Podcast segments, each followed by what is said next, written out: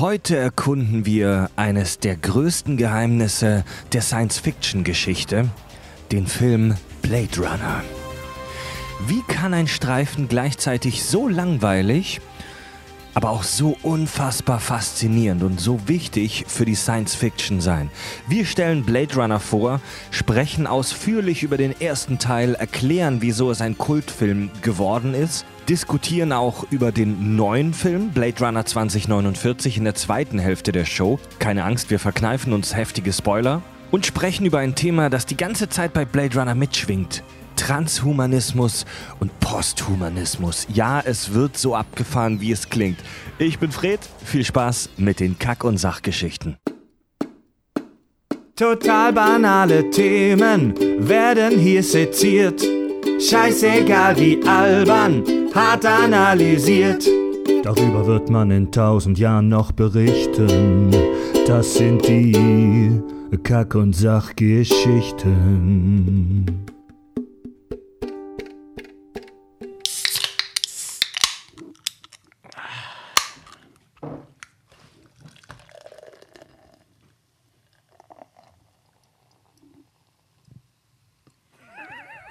Die Sonne geht unter, Klörbräu kommt hoch. Klörbräu, Klörbräu, mit T, Alter. Wieder Mit. Klörbräu ist der Tag im Arsch. War. Oh, komm Oh. in mich, du deutscher Gerstensaft. Willkommen aus dem Kack- und Sach-Studio, den Rundfunk betrieben. Herzlich willkommen am Kack- und Sach-Table. Tobi, Hola. herzlich willkommen dich selber, Fred, hallo. Und herzlich willkommen an einen Herrn, den wir schon lange nicht mehr hier am Tisch hatten. Zurück aus dem Frankreich-Urlaub. Äh, hallo, lieber Richard. Oh, bonjour, äh, bonsoir. Jacques Chirac, äh, Rue de Baguette, äh, Torte Arc de Fête. Triomphe. äh, Du hast, du hast äh, Rundreise, Roadtrip durch Frankreich gemacht.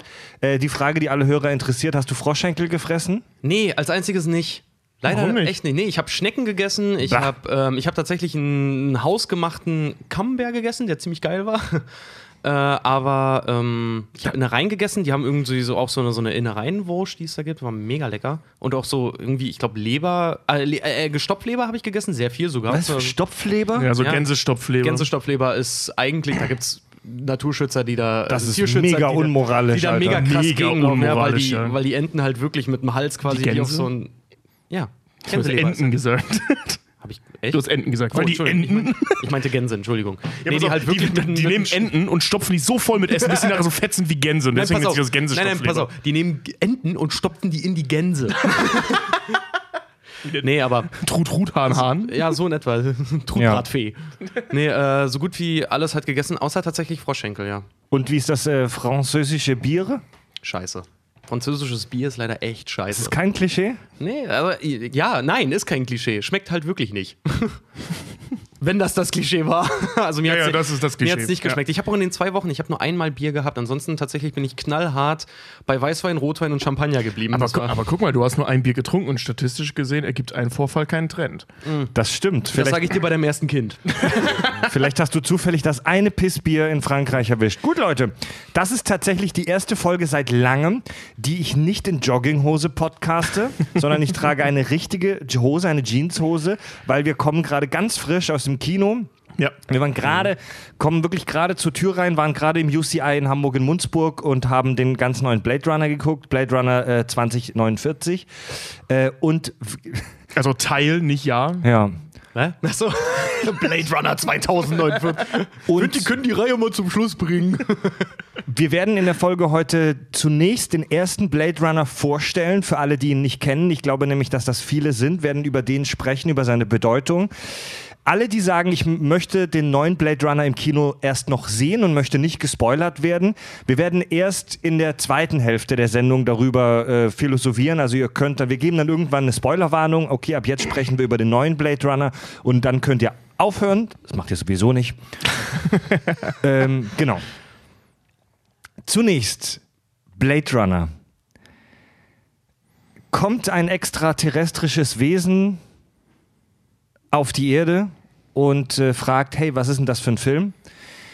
Wie würdet ihr in ganz wenigen Sätzen zusammenfassen, um was es in diesem Film geht? Oh, das ist wirklich schnell gesagt eigentlich. Ja, also Was es im Film geht, also im ersten ist eigentlich echt schnell gesagt. Wir reden nur über den ersten gerade. Ja, es, ähm, es spielt in der Zukunft im Jahr 2019. Und ähm, der ehemalige Polizist und dann Blade Runner Deckard, gespielt von Harrison Ford, wird aus dem Ruhestand geholt, um äh, vier Sechs. sogenannte, nee, vier, vier Re. Replikanten, waren es sechs? ich meine, es waren sechs. Ich glaube, es waren vier. Waren es nicht sechs? Nein. Ich habe den gestern noch gesehen. Nee, aber um, um, sechs, aber Fall, um, um, um ähm, aus, äh, aussätzige und mordende Replikanten in den, wie sie es immer in dieser Zeit in den Ruhestand, Gänsefüßchen zu versetzen. Umzubringen. Umzubringen, genau, um, äh, weil die Probleme machen. Die sind, äh, Replikanten werden genutzt, um auf fremden Welten äh, neue Kolonien für die Menschheit zu erschließen. Also sind so reines Waste-Produkt irgendwie, äh, sind sehr menschenähnlich und er wird aus dem Ruhestand wiedergeholt, weil er der Beste ist, um diese vier, die dort ausgebüxt sind, auf der Erde sind und dort Stress machen, wieder ähm, oh, oh, ja, unschädlich zu machen. So. das Genau. ist der Plot eigentlich. Was Replikanten sind, besprechen wir gleich. Blade Runner ist der Spitzname in dieser Welt für diese Polizisten, die diese Replikanten jagen. Genau. Und das ist auch schon tatsächlich die gesamte Handlung. Es gibt noch Ja. eine Love Story. Ende. Nee, das ist, ja, Ja, also es gibt rein, rein, rein ja. faktisch, rein plotmäßig mehr hat er nicht Nee, eigentlich. mehr- also äh, auch nicht über den Plot groß hinaus. Also es passiert wirklich überraschend wenig in diesem Film. ja. Das muss man, das muss man echt Ja. sagen. Also ich habe, wir alle drei haben den jetzt gerade frisch gesehen, also den ersten, nicht den zweiten, also den zweiten logischerweise auch, aber ähm, auch den ersten. Ähm, ich glaube, das ist, das ist eine absolute Premiere, dass wir alle drei hier sitzen und äh, so einen krassen Klassiker wie Blade Runner Ja, ja. Ähm, alle drei noch nicht gesehen hatten, sondern jetzt extra nur für die Folge geguckt haben. Ja, lange, lange gemieden, glaube ich, alle drei, oder? Ja, ja, also ich habe ich hab nie einen Bezug zu Blade Runner gehabt. Ich bin mit Blade Runner nicht groß geworden. Also der war in meiner Kindheit kein Thema, ähm, was eigentlich ja untypisch ist für so einen Klassiker. Ähm, und hab den dann im Laufe des Studiums, tauchte der halt immer und immer wieder auf, eben seiner Gestaltung wegen, aber da kommen wir gleich noch zu. Ja. Ähm, und hab dann einfach keinen Bock gehabt. Es, so, Bla Blade. Runner ist ein wirklich interessanter Film, weil jeder hat den Namen schon mal gehört. Ja. Jeder und nicht nur Menschen, die wie wir sich für Science Fiction interessieren, kennt diesen Namen und weiß, dass es diesen Film gab. War der 1982 oder 83? 82. 82, 82. Anfang der 80er. Jeder weiß, dass dieser Film existiert. Äh, vielleicht, vielleicht einige jüngere Mhm. Hörer kennen den vielleicht auch gar nicht. Aber jeder Aber- weiß doch, dass er Kult ist heute. Ja. Ja, jeder- nicht gesehen genau. hat. Jeder Ja. weiß, dass er Kult Jeder ist. weiß, irgendwie ist das so ein Kultfilm, aber verdammt wenige Leute, so vom Gefühl her, haben den gesehen Ja. und können dir wirklich was darüber erzählen. Es ist ein geheimnisvoller Film. Ja, also ich habe wirklich bis vorgestern, als ich zum ersten Mal was über diesen Film dann, also mich tatsächlich mal mit dem auseinandergesetzt habe und den dann gestern geschaut habe, Mhm. ähm, hätte ich, also ich hätte ja vorgestern nicht sagen können, worum es in dem Film überhaupt geht. Ich wusste Nee. nur, es geht um Harrison Ford und der hat geile Bilder. Mhm. Mehr wusste ich über den. Ich kannte auch viele Bilder, sehr viele. Als ich den Film dann gesehen habe, ist mir aufgefallen, wie viele von diesen Bildern ich Ja. schon gesehen habe in meinem Leben. Ja. Aber ich hatte keinen Schimmer, worum es geht. Ich wusste nicht mal, dass es um Replikanten geht. Ich wusste Doch, diesen nichts. Grundplot mit den Replikanten, den, den kannte ich, aber wie gesagt, auch bei mir, ähm, ich hatte wirklich, ich hatte den Film nie gesehen. Nee, ich habe Ja. auch Blade Runner nie gesehen. Ich habe mir viele so, weiß ich nicht, es gibt ja auch ganz viele kultige Anspielungen aus dem Film. Ähm, aber so richtig, dass er einem wieder ins Gedächtnis gerufen wurde, war bei mir jetzt auch erst, als der zweite Teil kam, oder der Ja, Trailer ja. besser gesagt, und ich gesagt habe, boah, ich glaube, ich, ich glaub, den müssen wir mal gucken. Gen genau Ja. das habe ich auch gedacht, als der Trailer zum zweiten kam. Das war auch der Grund, wieso wir jetzt uns dazu relativ spontan tatsächlich entschlossen haben, diese Folge zu machen. Ja. Ja. Ja. Alle unbeleckt. Der, Ja, es ist krass, weil, weil so ungehypt halt, ne? Ja. Also wenn wir über Star Wars reden, ähm, es ist praktisch unmöglich, uns jetzt noch beizubringen, dass, dass die alten Filme schlecht sind und die Prequels gut. So, weil, weil, wir sind auch mit diesem Gedanken gut wach, äh, aufgewachsen. Nicht nur, also selbst wenn es nicht so wäre, ähm, wären wir mit diesem Gedanken gut aufgewachsen. Bei Blade Runner sind wir alle völlig unbedarft, was echt Ja. cool ist. Und vor allen Dingen auch so bei Blade Runner muss ich auch sagen, den habe ich auch lange nicht geguckt, weil ich dachte immer, ich habe den zu lange nicht gesehen. Ich dachte, der wäre so krass über den Zenit, dass ich ihn äh, quasi so, so du probierst ihn und schmeckst eigentlich gar nicht mehr, wie gut er ist. Mhm. Ach so, ja, ich dachte ja, ja, einfach, ja, der, ja, ich dachte, der wäre schon zu alt. Das, das gibt's ja, ne? Also ich kenne viele Leute, die das zum Beispiel mit Indiana, äh, Indiana Jones haben. Ja, Space die Indiana Odyssey Jones auch. heute zum ersten Mal sehen und den Kacke finden. Ja, Space Odyssey zum Beispiel auch. So, also, ich finde, den- äh, okay, ich mich- Space Odyssey finde ich eh kacke. Ja, habe ich mich auch, habe ich mich durchgequält und dann auch sagen, okay, zu der Zeit muss der mega geil gewesen sein. Heute Easy Rider. an, So, ja, Genau. genau. Ist auch so ein Beispiel. Kann ich überhaupt nichts mit anfangen. Nee. Ich, ha- den gibt es leider nicht kostenlos zu gucken, bei, weder bei Netflix noch bei Amazon Video gerade. Gab es eine Zeit lang, gibt's aber leider. Ja. Der lief auch letzte Woche Sonntag noch auf Arte. Echt? Ja. Mhm. Ich Richtig hab- ärgerlich. Ich habe das Montagmorgen gelesen. Ich habe ihn mir bei, bei Amazon Video gekauft für 5 Euro ein paar zerquetschte und habe Tobi meinen Account ausgeliehen, damit er ihn sich auch angucken kann. Und ich weiß noch, das war Mittwochabend. ähm, da hab, da, da hab ich, haben äh, Tobi und ich uns darüber unterhalten und dann habe ich zu Tobi gesagt, so sinngemäß, guck ihn dir an. Aber ich warne dich vor, der ist sau langweilig, aber sieht mega geil aus. Ja. Ich hätte mir fast in Frankreich in der französischen Version als DVD gekauft. Le, le, le Replicant, Le Blade Runner avec fromage. Harrison Ford. ja es ist, Sie ist replikant. diese, diese, diese Warnung ähm, habe ich halt sehr ernst genommen. Ich habe Ja. diesen Film dann angeschmissen, mein Handy in die Hand genommen, hatte mit meiner Freundin ausgemacht, komm, wir zocken ein bisschen äh, am Handy rum und lassen den Film so im Hintergrund laufen. Oh, nicht dein Ernst. Ja, weil das ist, ähm, weil Fred mich halt so gewarnt hatte, ne? Ja. Und er meinte so, achte am Anfang drauf, der Anfang ist cool und dann wird er halt echt langweilig. Ähm, ich, das war auch echt der Plan. Ich saß da, Ramona hat eh mit ihrem Handy rumgespielt, weil das überhaupt nicht ihr Typ Film ist. Und ähm, selbst sie war nachher völlig gefesselt. Wir saßen völlig gefesselt vor diesem Fernseher und Echt? guckten uns zwei Stunden lang einen Film an, in dem praktisch nichts passiert. Aber dieses, also der Anfang war ja cool, ne, mit diesem Test und so, das, das war Kommen echt wir noch spannend. zu sprechen, ja? Genau, und, und dann wurde er halt wirklich echt extrem langweilig, da ist nichts passiert, aber die, ähm, die Atmosphäre, also mich hat's voll gecatcht und ich bin da echt nicht leicht zu catchen, was at reine Atmosphäre, ich bin eher so der Dialogmensch und die, die Dialoge sind eine Katastrophe in Danke. Film, also wirklich Danke. eine wahnsinnige, sowohl im Englischen als auch im Deutschen kannst du gar nicht gucken, ähm, also wirklich richtig grauenhaft, diese Dialoge, aber diese, diese, dieses Sounddesign und dieses, diese, diese Atmosphäre, diese bildliche Atmosphäre hat mich so gecatcht, dass ich unbedingt so einfach audiovisuell dranbleiben wollte. Nicht an der Handlung, weil man kann nicht an der Handlung dranbleiben. Die ist echt in fünf Minuten erzählt, sondern so die, diese Welt ist so Ja. faszinierend. Und ich finde auch, ähm, also ich hatte während des Guckens das Gefühl, vielleicht nehme ich da jetzt schon was vorweg, aber ähm, dass, dass diese ganze Welt, äh, nee, dass, da, ähm, dass die Handlung zu beschissen ist für die Geilheit dieser Welt, die sie aufgebaut haben. Man könnte viel coolere Geschichten in dieser Welt erzählen. Dann fiel mir aber ein, ja, im Prinzip ist das Dread, also dieser Comic Dread, der spielt im Prinzip in dieser Welt nur abgedrehter. So eine Mischung müsste man draus machen. Pass auf, das Ding ist halt, ich habe mir anfangs genau dasselbe gedacht, weil ich habe mir den wirklich, ich habe mir den auch äh, im Urlaub angesehen und saß dann echt da, so Laptop aufgeklappt, Kopfhörer auf, so mal gucken, weil Fred hat ja auch keinen Hehl draus gemacht, wirklich Geld zu schreiben, wir haben gesehen, finden langweilig und ich wirklich angemacht und war so, na alles klar, dann schauen wir mal, wie es anfängt, ne? Ja. Und hab mir den angeguckt und saß dann auch wirklich, äh, wie er aussahte, so nach relativ kurzer Zeit da, okay, es passiert nicht viel, aber irgendwie fesselt er mich. Ja, ja, ja. Und Ja. was, was ich persönlich sagen muss, weil ich dachte mir dann, ich habe ehrlich gesagt damit gerechnet, dass ihr beide den voll hatet. Habe ich wirklich gedacht, so als ich ihn gesehen habe.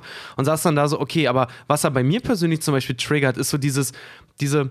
Weißt du, wenn du so ein Großstadtträumer bist, ne? Ja, und das triggert der perfekt, dieses alleine irgendwie in dieser riesen, mega überbevölkerten Welt zu sein. und ich sag mir, einsam. und ich muss dir auch ganz ehrlich sagen, ich fand den Plot dahingehend halt auch ziemlich geil umgesetzt in dieser Welt, weil was der Deckard macht, ist im Prinzip sein Job.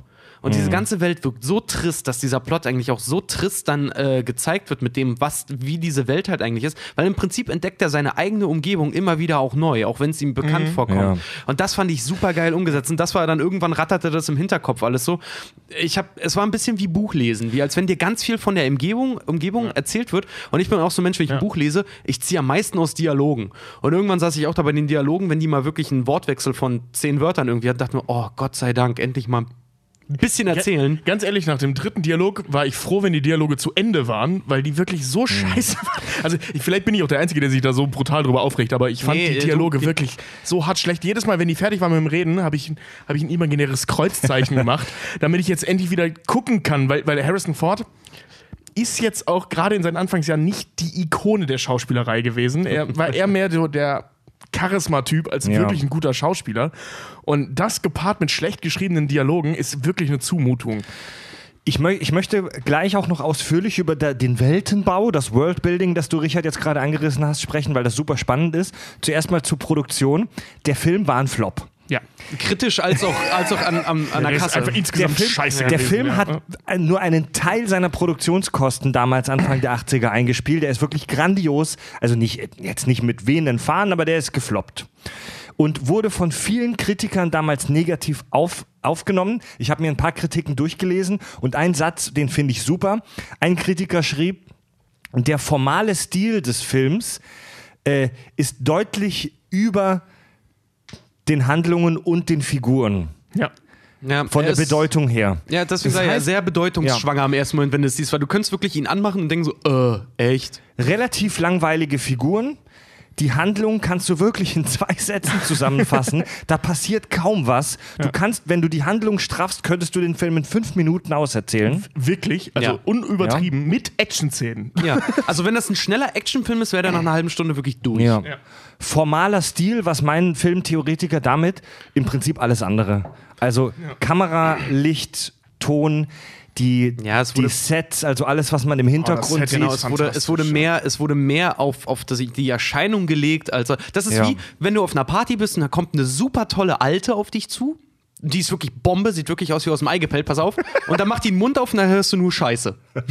Ja, aber langweilige Scheiße. Ja, langweilige also Die Scheiße, ist, ganz die genau. ist dann nicht dumm, sondern Nee. so, ah ja, Mann, immer so, ich bin ein Riesenfan von. Und du hast Und dann keine ist sie fertig mit ihrer Geschichte. Äh, genau, und du hast keine Lust mehr zuzuhören. Das ist dann so Genau, eine, genau, ja, äh, ja. mir ist auch mal was Witziges passiert. Ich habe den Kühlschrank aufgemacht und mir ein Bier rausgeholt und als ich die Tür zugemacht habe, klemmt es. Aha. Genau, und dann sitzt du da und dann und die restlichen eine, eine, Stunde, eine Stunde 40 guckst du sie halt an. Ich bin be- Willst du sie, ja, willst sie nur angucken, weil sie super schön aussieht, aber so ist dann dieses so, nein, nein, nee, nee, nee, sch- nicht, nicht, reden. mach's nicht kaputt. Ich bin beeindruckt von eurer Menschenkenntnis. also es ist halt, ähm, der Film hat halt relativ wenig Substanz, aber der Style, aber der Style ist der verfickte Hammer. Ja, wirklich, Deswegen, also wirklich irre. liebe, liebe Hörer, wenn ihr den Film halt auch guckt, nochmal jetzt äh, äh, nochmal nachgucken wollt oder das erste Mal gucken wollt, guckt den in einer guten Qualität auf einem schönen großen Fernseher. Aber passt auf, welche Version ihr guckt. Ja. Guck den Final Cut, Ja. weil in der ersten Version habe ich nur gelesen, habe ich nicht gesehen. Ähm, da gibt es sogar noch so eine mega lustlose Voice-Over-Nummer von Harrison Ford, Ja. wie er das Ende erklärt und so. Also guckt euch den, der heißt auch Final Cut. Das ist der, den man bei Amazon Video kaufen Der, der kann. Director's Cut von 2007 oder so ist das. Ich kann, ja. dir- ich kann den Film echt empfehlen. Überraschung, ich kann Blade Runner empfehlen. ähm, guckt ihn euch an. Er ist wirklich mit heutigen Sehgewohnheiten schwer zu gucken. ja. Ähm, weil eben auch nichts passiert. Also es ist nicht so Sehr wie, langsam. Ja, nicht wie, wie James Cameron, der da technisch was ausprobiert und eine sichere Handlung reinbaut, sondern er probiert technisch was aus und hat praktisch keine Handlung.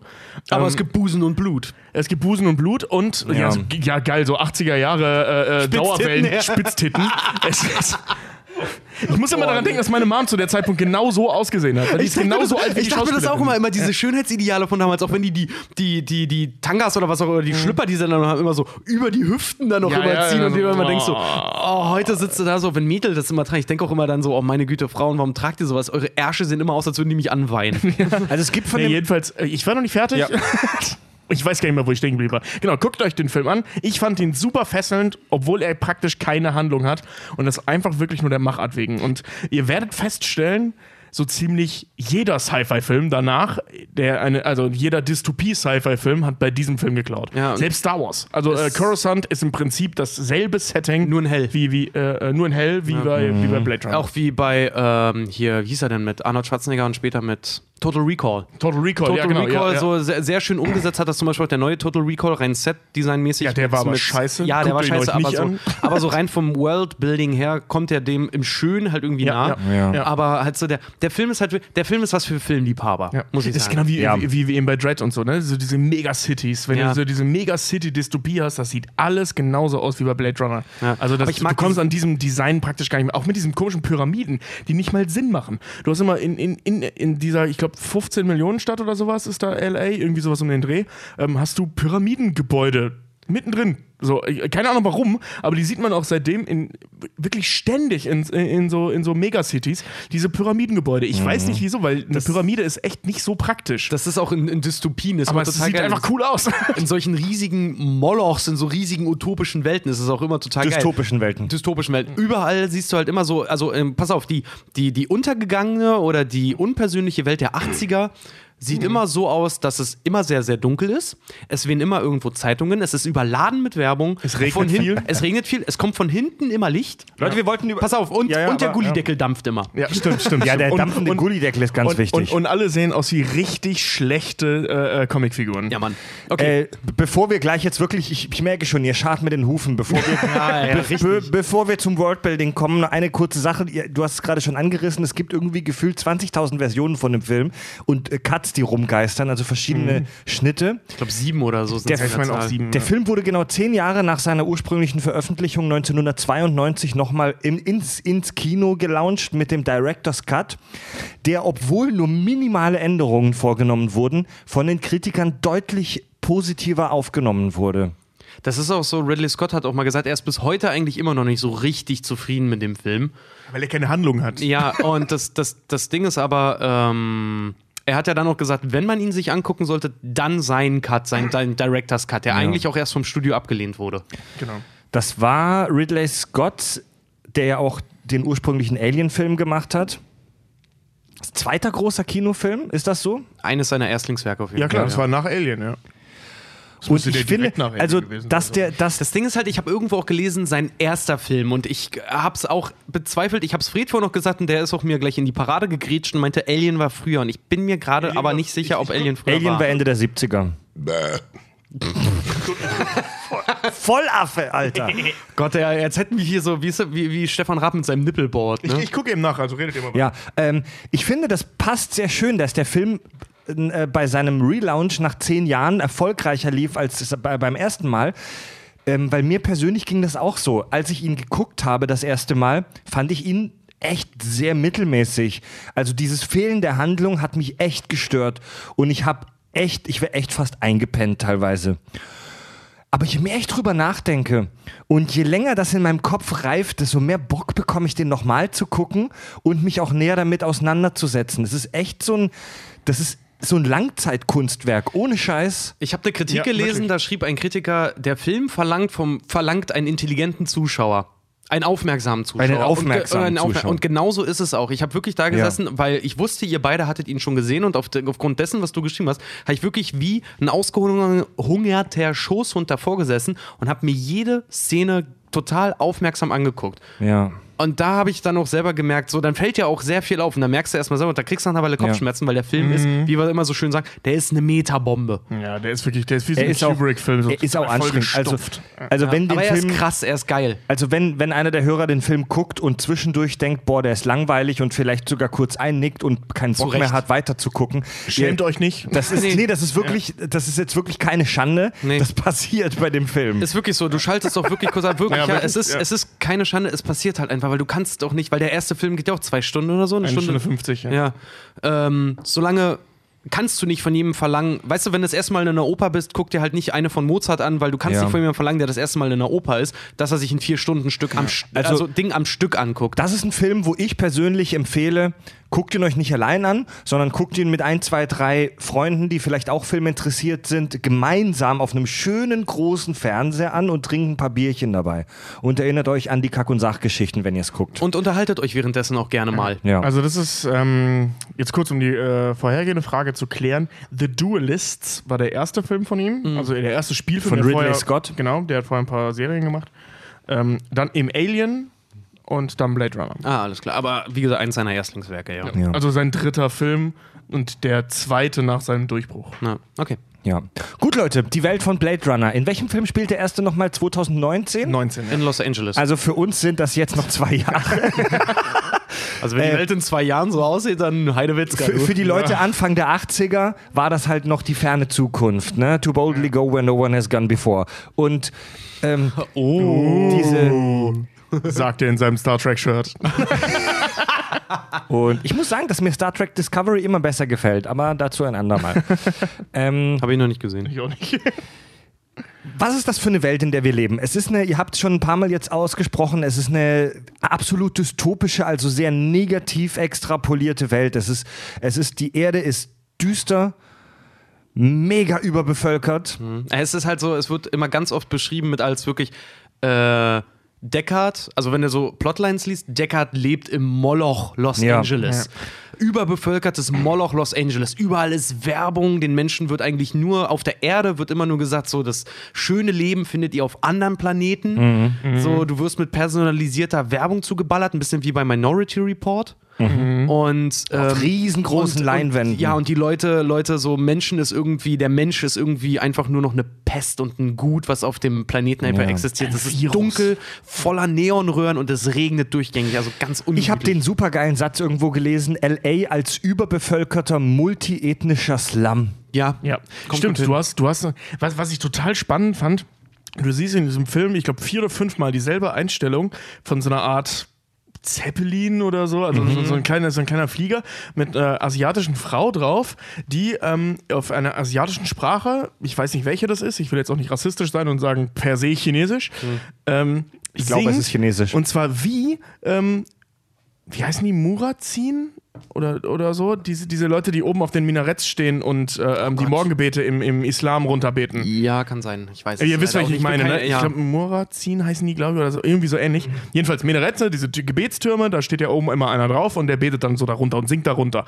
Und ähm, so klingt das, wenn diese Frau auf dieser asiatischen Sprache singt, in diesem selben Singsang, aber eben offensichtlich eine asiatische Sprache, keine, keine arabische Sprache, ähm, und fliegt da so über die Dächer drüber.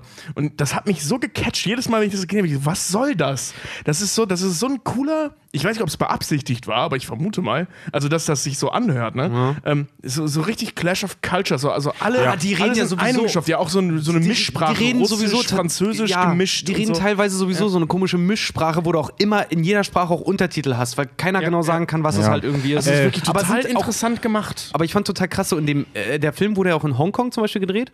Und ich fand immer, wenn sie LA gezeigt haben, fand ich es immer sehr interessant, wie viel, wie sehr es einen wirklich so an Slum in Asien erinnert.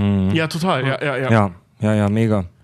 Ich, ich habe gelesen, dass es hauptsächlich Chinesisch ist, was da gesprochen wird. Okay, also in, in den Szenen, wo, wo Deckard Harrison Ford durch die Stadt läuft, hörst du im Hintergrund fast immer irgendein chinesisches Geplärre von irgendwelchen Robotern, von Mhm. irgendwelchen Maschinen, die da vorbeifahren, von irgendwelchen Lautsprechern. Die, die Umwelt in diesem Worldbuilding ist anscheinend, wir wissen es nicht genau, aber ist vermutlich im Arsch, denn es ist fast immer dunkel. Wir Mhm. sehen nie Tageslicht in dem Film. Und auch keine Tiere. Die Tiere, die du siehst, die sind künstlich. Zu den Tieren kommen wir noch. Es, und es ist immer am Regnen. In jeder verfickten Außenszene beim ersten Blade Runner ist es am Schiffen. Und es ist wirklich, also die Luft sieht auch echt nicht gut aus. Also du hast immer so einen Dunst in der Luft. Ja. Ob es jetzt Abgase sind oder, ja, wahrscheinlich. Hast du Ja, einfach einen. Dauersmog. Stein, Steindschungel. Du hast doch nirgendwo, du siehst doch, wie eng die Leute auch Ja, und kein Grün. leben, so. Also nirgendwo grün. Es Ja. ist nicht eine Grünanlage irgendwo. ja, wirklich so Betondschungel. Die ähm, Menschen haben sich auch schon interstellar ausgebreitet. Es gibt eine Kolonie aus dem, auf dem Mars. Ich weiß nicht mehr, ob man das im Film erfährt oder ob es das Buch ist, über das wir vielleicht Das noch erfährt man auch im sprechen. Film. Man erfährt es auch im Film. Es gibt eine Kolonie auf dem Mars, davon sieht man nichts. Man hört es nur und es gibt überall Werbung auch.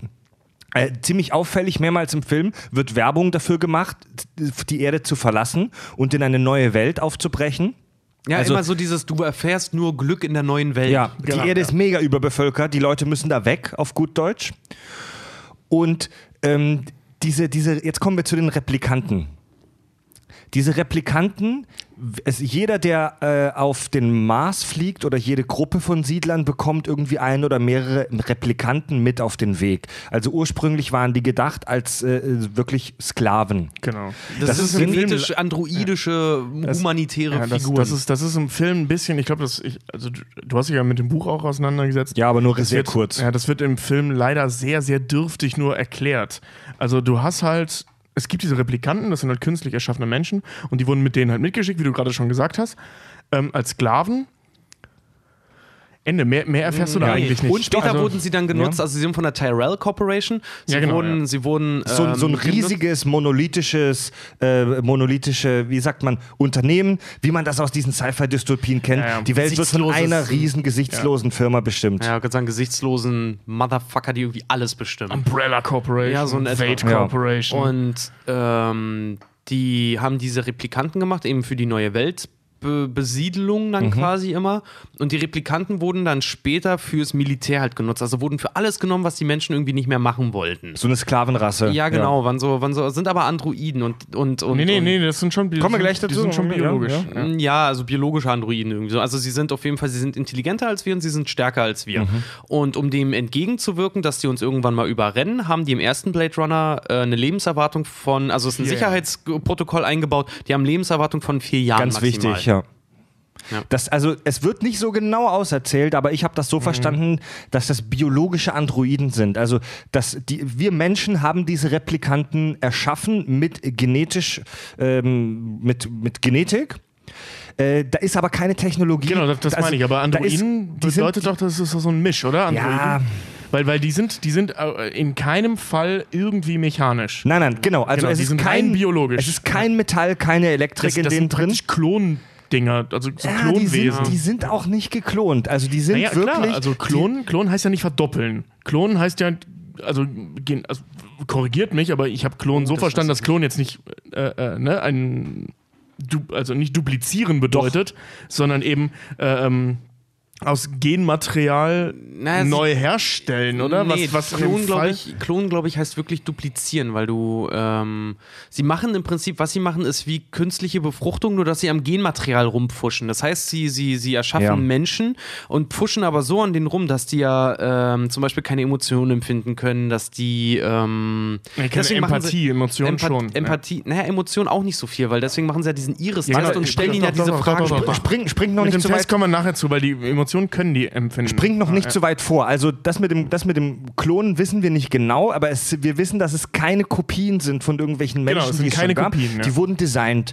Die wurden genetisch designt und hergestellt, rein biologisch. Das sind, das sind biologische, biologisch erschaffene Androiden. Genau, das, das, sehen, das sehen wir ja hier, ähm, diesen, diesen, wie hieß der, J, äh, CF Sebastian oder so. Mhm. Ähm, der ja auch, der ist ja so ein Hobbybastler, der da in seiner komischen Bude sitzt und sich irgendwelche. Eine Nebenfigur, ja. Genau, so eine Nebenfigur, der sich irgendwelche komischen kleinen Monster halt züchtet. Achso, ja. diese- Also der meint ja, der ist, oh, welchen Begriff benutzt der nochmal? Der ist irgendwie Biomechaniker. Ich glaube, Biomechaniker sagen die immer, ne? Ja, irgendwie Oder sowas so. in der Art, ja. Irgendwie so, auf Mhm. jeden Fall sind diese Viecher halt wirklich so, so, so über Proteinsynthesen und Sequenzen und Co. sind die halt äh, vollkommen, wie kann man sagen, Mensch, also zu 90% menschgleich. Die letzten 10% fehlen halt. Also ich habe das so verstanden, dass die, dass die tatsächlich komplett, also ja, schwierig, können wir nicht sagen. Das sind, die kannst du optisch nicht von Menschen unterscheiden und du kannst, äh, du kannst sie auch nicht erkennen, wenn du sie aufschneidest, weil die wirklich biologisch erschaffen wurden. Genau. Nee, du kannst sie nur anhand äh, dieses, dieses Retina-Tests, kannst, kannst du sie, kannst du Das sie ist, ja, das, ist, das ist ja nicht zwingend, also das ist nicht direkt ein Retina-Test, also die checken ja nicht die Iris, sondern, also und scannen die, sondern ähm, die Das ist ein ja. psychologischer Test. Das ist psychologischer Test, genau. Ob die Also die- stabil sind. Ach genau, Ja, das war ja, ja, die die- Replikanten sind immer stabil und deswegen testen die sie, weil sie dann nämlich einen Ausschlag Ja. haben. Ja, also die, die, genau, die testen, also die scannen das Auge, weil ein Auge, ähm, also Augen lügen nicht, die, diesen Spruch gibt's ja, ne? Also, und das ist wirklich wahr, bis zu einem gewissen Teil, weil es un, unfassbar schwierig ist, ähm, Augen dazu zu bringen, also oder Augen bewusst zu steuern, Augenbewegungen bewusst zu steuern. Ich glaube, das ist sogar gar nicht möglich. Bis zu, bis zu einem gewissen Grad ist das möglich. Das ist das, was wirklich richtig gute Schauspieler ausmacht. Ähm, aber eben nicht vollends. Und wenn du wirklich nur die Iris und die Augenbewegungen scannst, ähm, das, das kannst du nicht faken. Das, das ist das Problem. Und da kannst du eben Leute, also wenn du denen die richtigen Fragen stellst, also richtig zusammengestellte Fragenbögen Ja. abarbeitest, kannst du das eben herausfinden. Ganz cool. Also ich habe gelesen, dass sie durch einen, ich weiß nicht, ob die Info aus dem Film war oder aus dem Buch, sie können durch einen Knochenmarktest erkannt werden. Was, in der, was im Alltag relativ schwierig ist, das mal auf die Stelle zu machen. Und es gibt in, die, äh, in dieser Welt gibt es den sogenannten Void-Kampf-Test. Äh, wird im Englischen auch genauso ausgesprochen. Das ist ein erfundener Test, also der basiert auf nichts, was man jetzt irgendwie in der Realität kennt. Ähm, und das ist ein psychologischer Test. Die, diese, diese Kontrolle der, der Augen, der Retina, ist nur zusätzlich zu diesem Test. Also das, woran man die äh, Replikanten erkennt, ist dieser Test. Ähm, das ist so eine Art Fragebogen.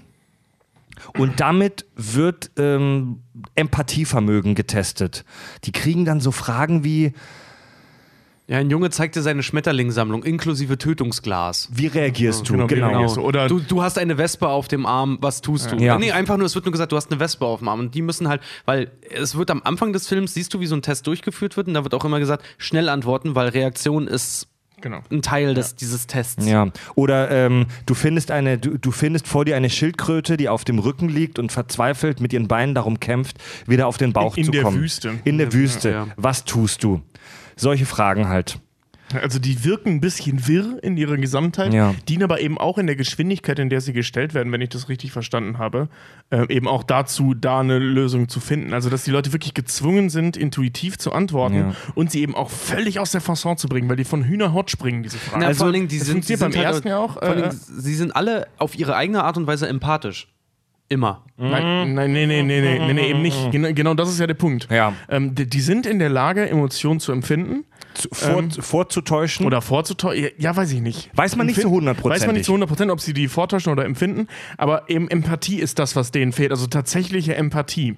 Ähm, aber die sind ja, wie gesagt, klüger als Menschen. Also wenn die zum Beispiel eine Frage gestellt bekommen, würdest du einer Schildkröte helfen, sagen die selbstverständlich ja. Hm. Und deswegen eben auch dieser Retina-Scan, weil du damit eine Lüge entlarven könntest. Dieser, Warte mal, sie No- können, sie können, ähm, sie, deswegen haben die diesen Vier-Jahres-Rhythmus, sie können nach einer Weile, können sie Gefühle wirklich selber auch empfinden und, und Genau, Träume und so eine ja. Scheiße, genau. Und deswegen Stimmt, haben ja. die diese. Sicherheitsbremse da drin, dass sie nach vier Jahren verrecken, weil wenn die zu lange da sind, dann ähm, kann man die wirklich von Menschen nicht Ja. mehr unterscheiden. Und deswegen, sie behandeln sie ja als Ware. Deswegen sagen die ja auch nicht, wir so, schicken jetzt einen Blade Runner, um die zu töten, weil was anderes macht er nicht, sondern um sie in den Ruhestand zu versetzen. man, man sieht ganz am Anfang des Films, wie dieser Void-Kampftest gemacht wird bei einem der äh, Replikanten, die auf die Erde zurückgekommen sind. Es ist für die Replikanten ja verboten, auf die Erde zurückzukehren. Und bei dem sieht man das sehr schön, der kommt auf den Test nicht klar. Also der, der stellt total merkwürdige Gegenfragen Ja. und äh, Rastet auch, sobald es um seine Mutter geht. Genau, und rastet dann noch irgendwann aus, der kommt auf diesen Test nicht klar, der versteht diese Fragen nicht oder stellt wirre Gegenfragen. Also ich glaube, das Problem ist eben da, ähm, Der, der wirkt halt wirklich eher, der erste Replikant, den man sieht, der wirkt wie so ein Arbeitsgerät. Genau. Mhm, genau. Aber eben auch, also es wird ja gesagt, dass sie klüger sind als Menschen. Und ich glaube, und da, aber eher in programmierter Form als in tatsächlich. Ja, klüger, stärker, schneller Form. als Menschen. Und ähm, dass der, also dass die Fragen eben auch so konzipiert sind, auch die Reihenfolge der Fragen so konzipiert sind, dass die halt diese Rechenmaschine durcheinander bringen. Ja, ich meine, genau. das ist eine biologische Rechenmaschine, aber trotzdem sind die erstmal, weil die werden ja als erwachsene Menschen geboren und ein Verstand wird denen vorher schon eingeflößt. Genau, und die haben ja Das heißt, der ist im Prinzip, Erinnerungschips. genau, der ist im Prinzip ist der programmiert. Ähm, und noch viel zu jung, um wirklich Kombinatorik entwickelt zu haben. Das heißt, wenn du den ganz schnell hintereinander total verwirrende Fragen stellst zu einem Thema, also zum Thema Empathie, ähm, womit er gar nichts anfangen kann, also sprich, dass alles künstlich herleiten müsste, bringt den das halt logischerweise völlig aus der Fasson. Das überfordert die, die, die, die, Leistung, die Rechenleistung des Gehirns. So ein bisschen, so ein bisschen das äh, empathische Äquivalent zur Pinocchio-Frage, ne? Das ist die Pinocchio-Frage. Das, Äh, wenn das Pinocchio- Pinocchio-Paradoxon. Pinocchio-Paradox. Wenn Pinocchio sagt, meine Nase wächst jetzt, lügt er oder sagt er die Wahrheit? Ach so, na gut, an der Stelle lügt Ja, er, weil, der, der, weil die Nase nur wächst, wenn er lügt. Mir Nicht, wenn gefällt er die Wahrheit sagt. Der kann ja nicht steuern, ob sie wächst oder mir nicht. gefällt Ja, der eben. Vergleich nicht so ganz, weil diese Fragen, die die Leute ge gestellt bekommen, das sind jetzt keine paradoxen Fragen und das sind auch keine komplizierten Fragen.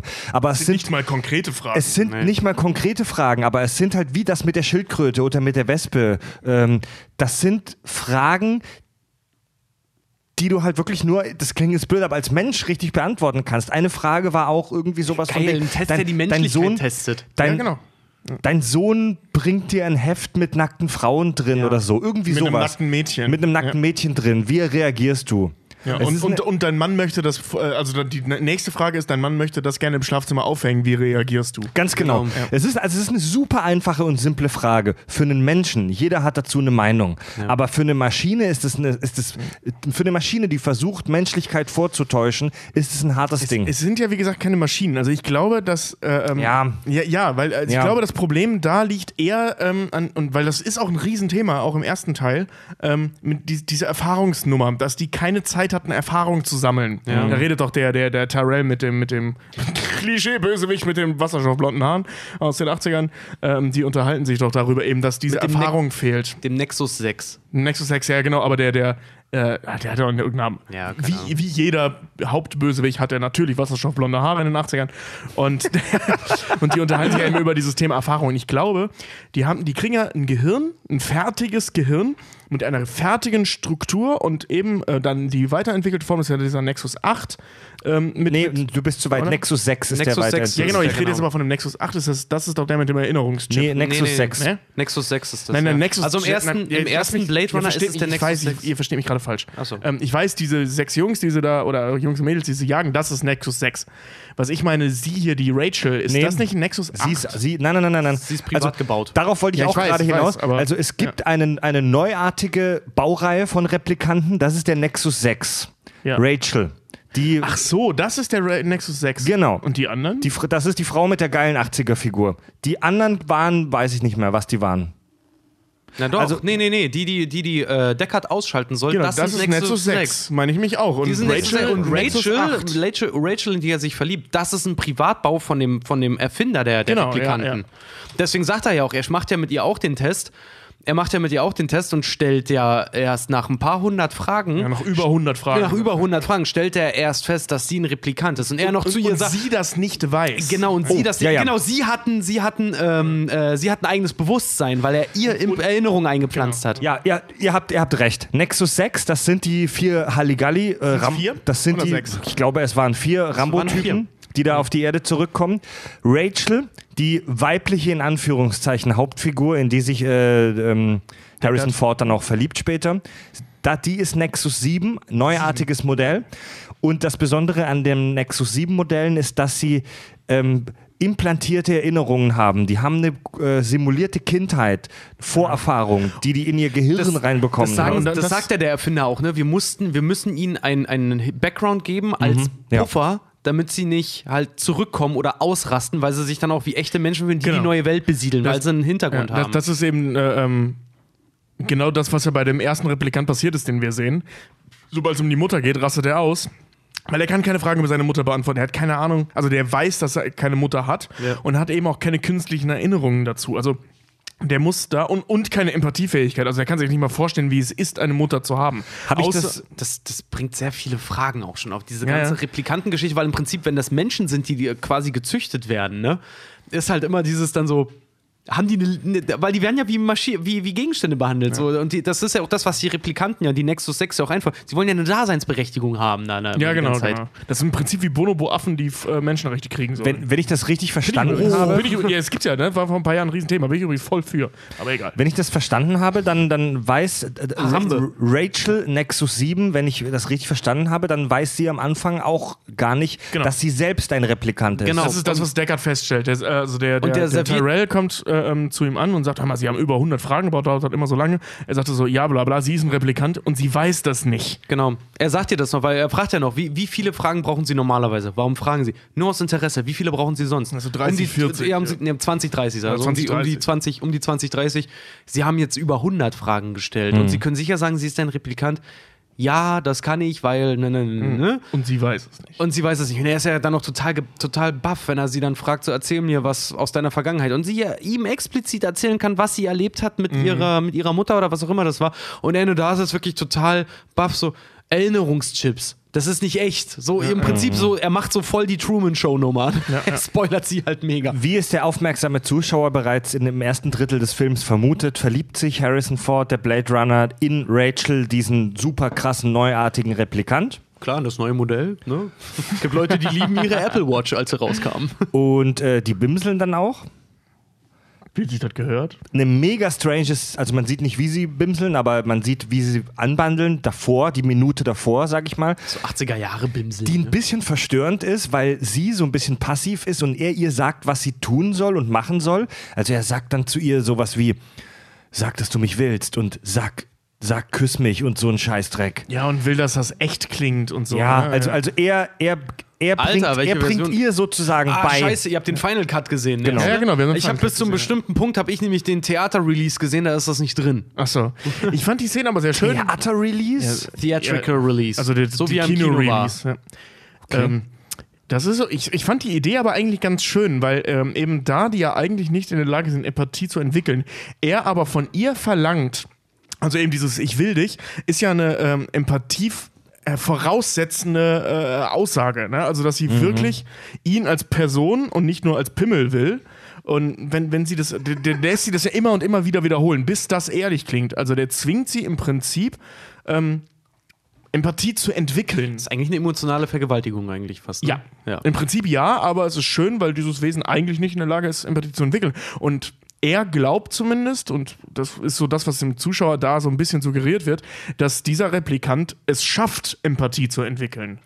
Also, Aber nur sehr, Ja. sehr, sehr oberflächlich. Also das wird, das wird nur so angedeutet, weil mehr wissen wir über dieses Thema nicht. Aber das ist das Einzige, womit ich mir diese Szene erklären kann. das ist eine Frage, überhaupt keinen da- Sinn. das ist so eine typische Science-Fiction-Frage, die, die, die wirklich ganz oft aufkommt. Du weißt nicht, ob sie diese Emotionen wirklich spürt oder ob sie die nur simuliert. Genau, das ist ja das, das, was ich meine, das offen gehalten wird. Aber wir dürfen nicht vergessen, wir haben hier einen Menschen, also einen Replikanten sind de facto Menschen, biologisch gesehen. Biologisch gesehen ja, auf jeden Genau. Fall. Das heißt, ähm, und das heißt, die müssen eigentlich in der Lage sein, Ja. Das zu entwickeln. Weil die haben ja die Empathiefähigkeit, die, ich weiß nicht, ob man die einfach so ausstellen kann. Ja, also in deren Welt vielleicht, aber also so in der Realität könnte man sie nicht ausstellen, weil sonst könnte man sie respektiv ja auch wieder anstellen. Das Und damit wäre so dissoziale Persönlichkeitsstörung überhaupt gar kein Thema. Aber das ist ja auch eben dieser, dieser Knackpunkt an dem Film, weil ähm, diese Empathie.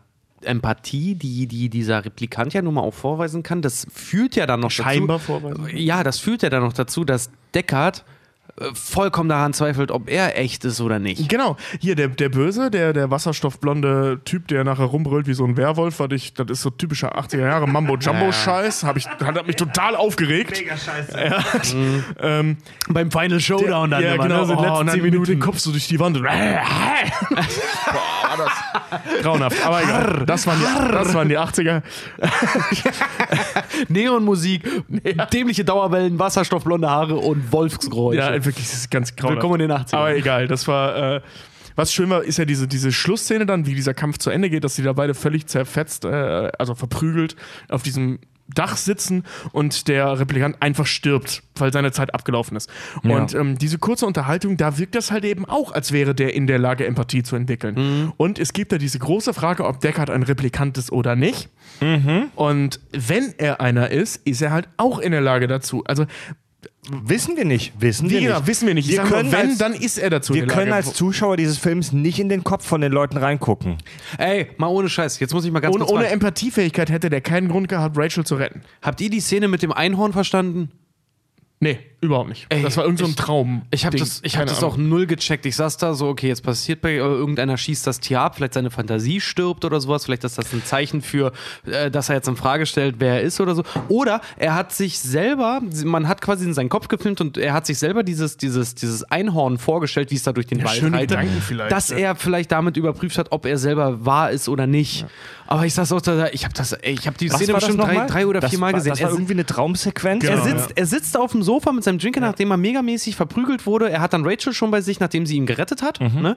Und er sitzt dann da und er stellt sich ein Einhorn, also ein weißes Einhorn, wie es aus dem Nebel, aus dem Wald, auf die In Kamera so- so, so, so auf ihn zugelaufen kommt und seine Mähne halt irgendwie noch schüttelt. Und ich saß davor ich so, boah, das verstehe ich gerade null. Das könnte mit dieser ganzen Thematik der Tiere zusammenhängen. Darauf wollte ich nämlich auch noch mal hinaus. Also das, der Film basiert ja auf einem äh, Ich bin mit dieser Empathie-Nummer noch nicht fertig. Kommen jetzt Nee? noch nicht zum nächsten Nee, Punkt. ich, ich finde das auch noch. Ihr nee, ich springt gerade. Nee, ich finde das auch noch. Ich wollte euch nur fragen, ob ihr diese Sache verstanden habt, weil für mich war das, als ich das Ich gesehen habe da habe, gleich war eine das- Theorie. Ich habe da gleich für eine mich, Theorie. Für mich war das ein Anhaltspunkt, dass er selber überprüft, ob er weiß, was wahr ist und was nicht.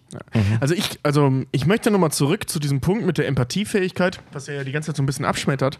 Ähm, wir haben ja, wir haben künstlich erschaffene Menschen da stehen, die trotzdem Menschen sind.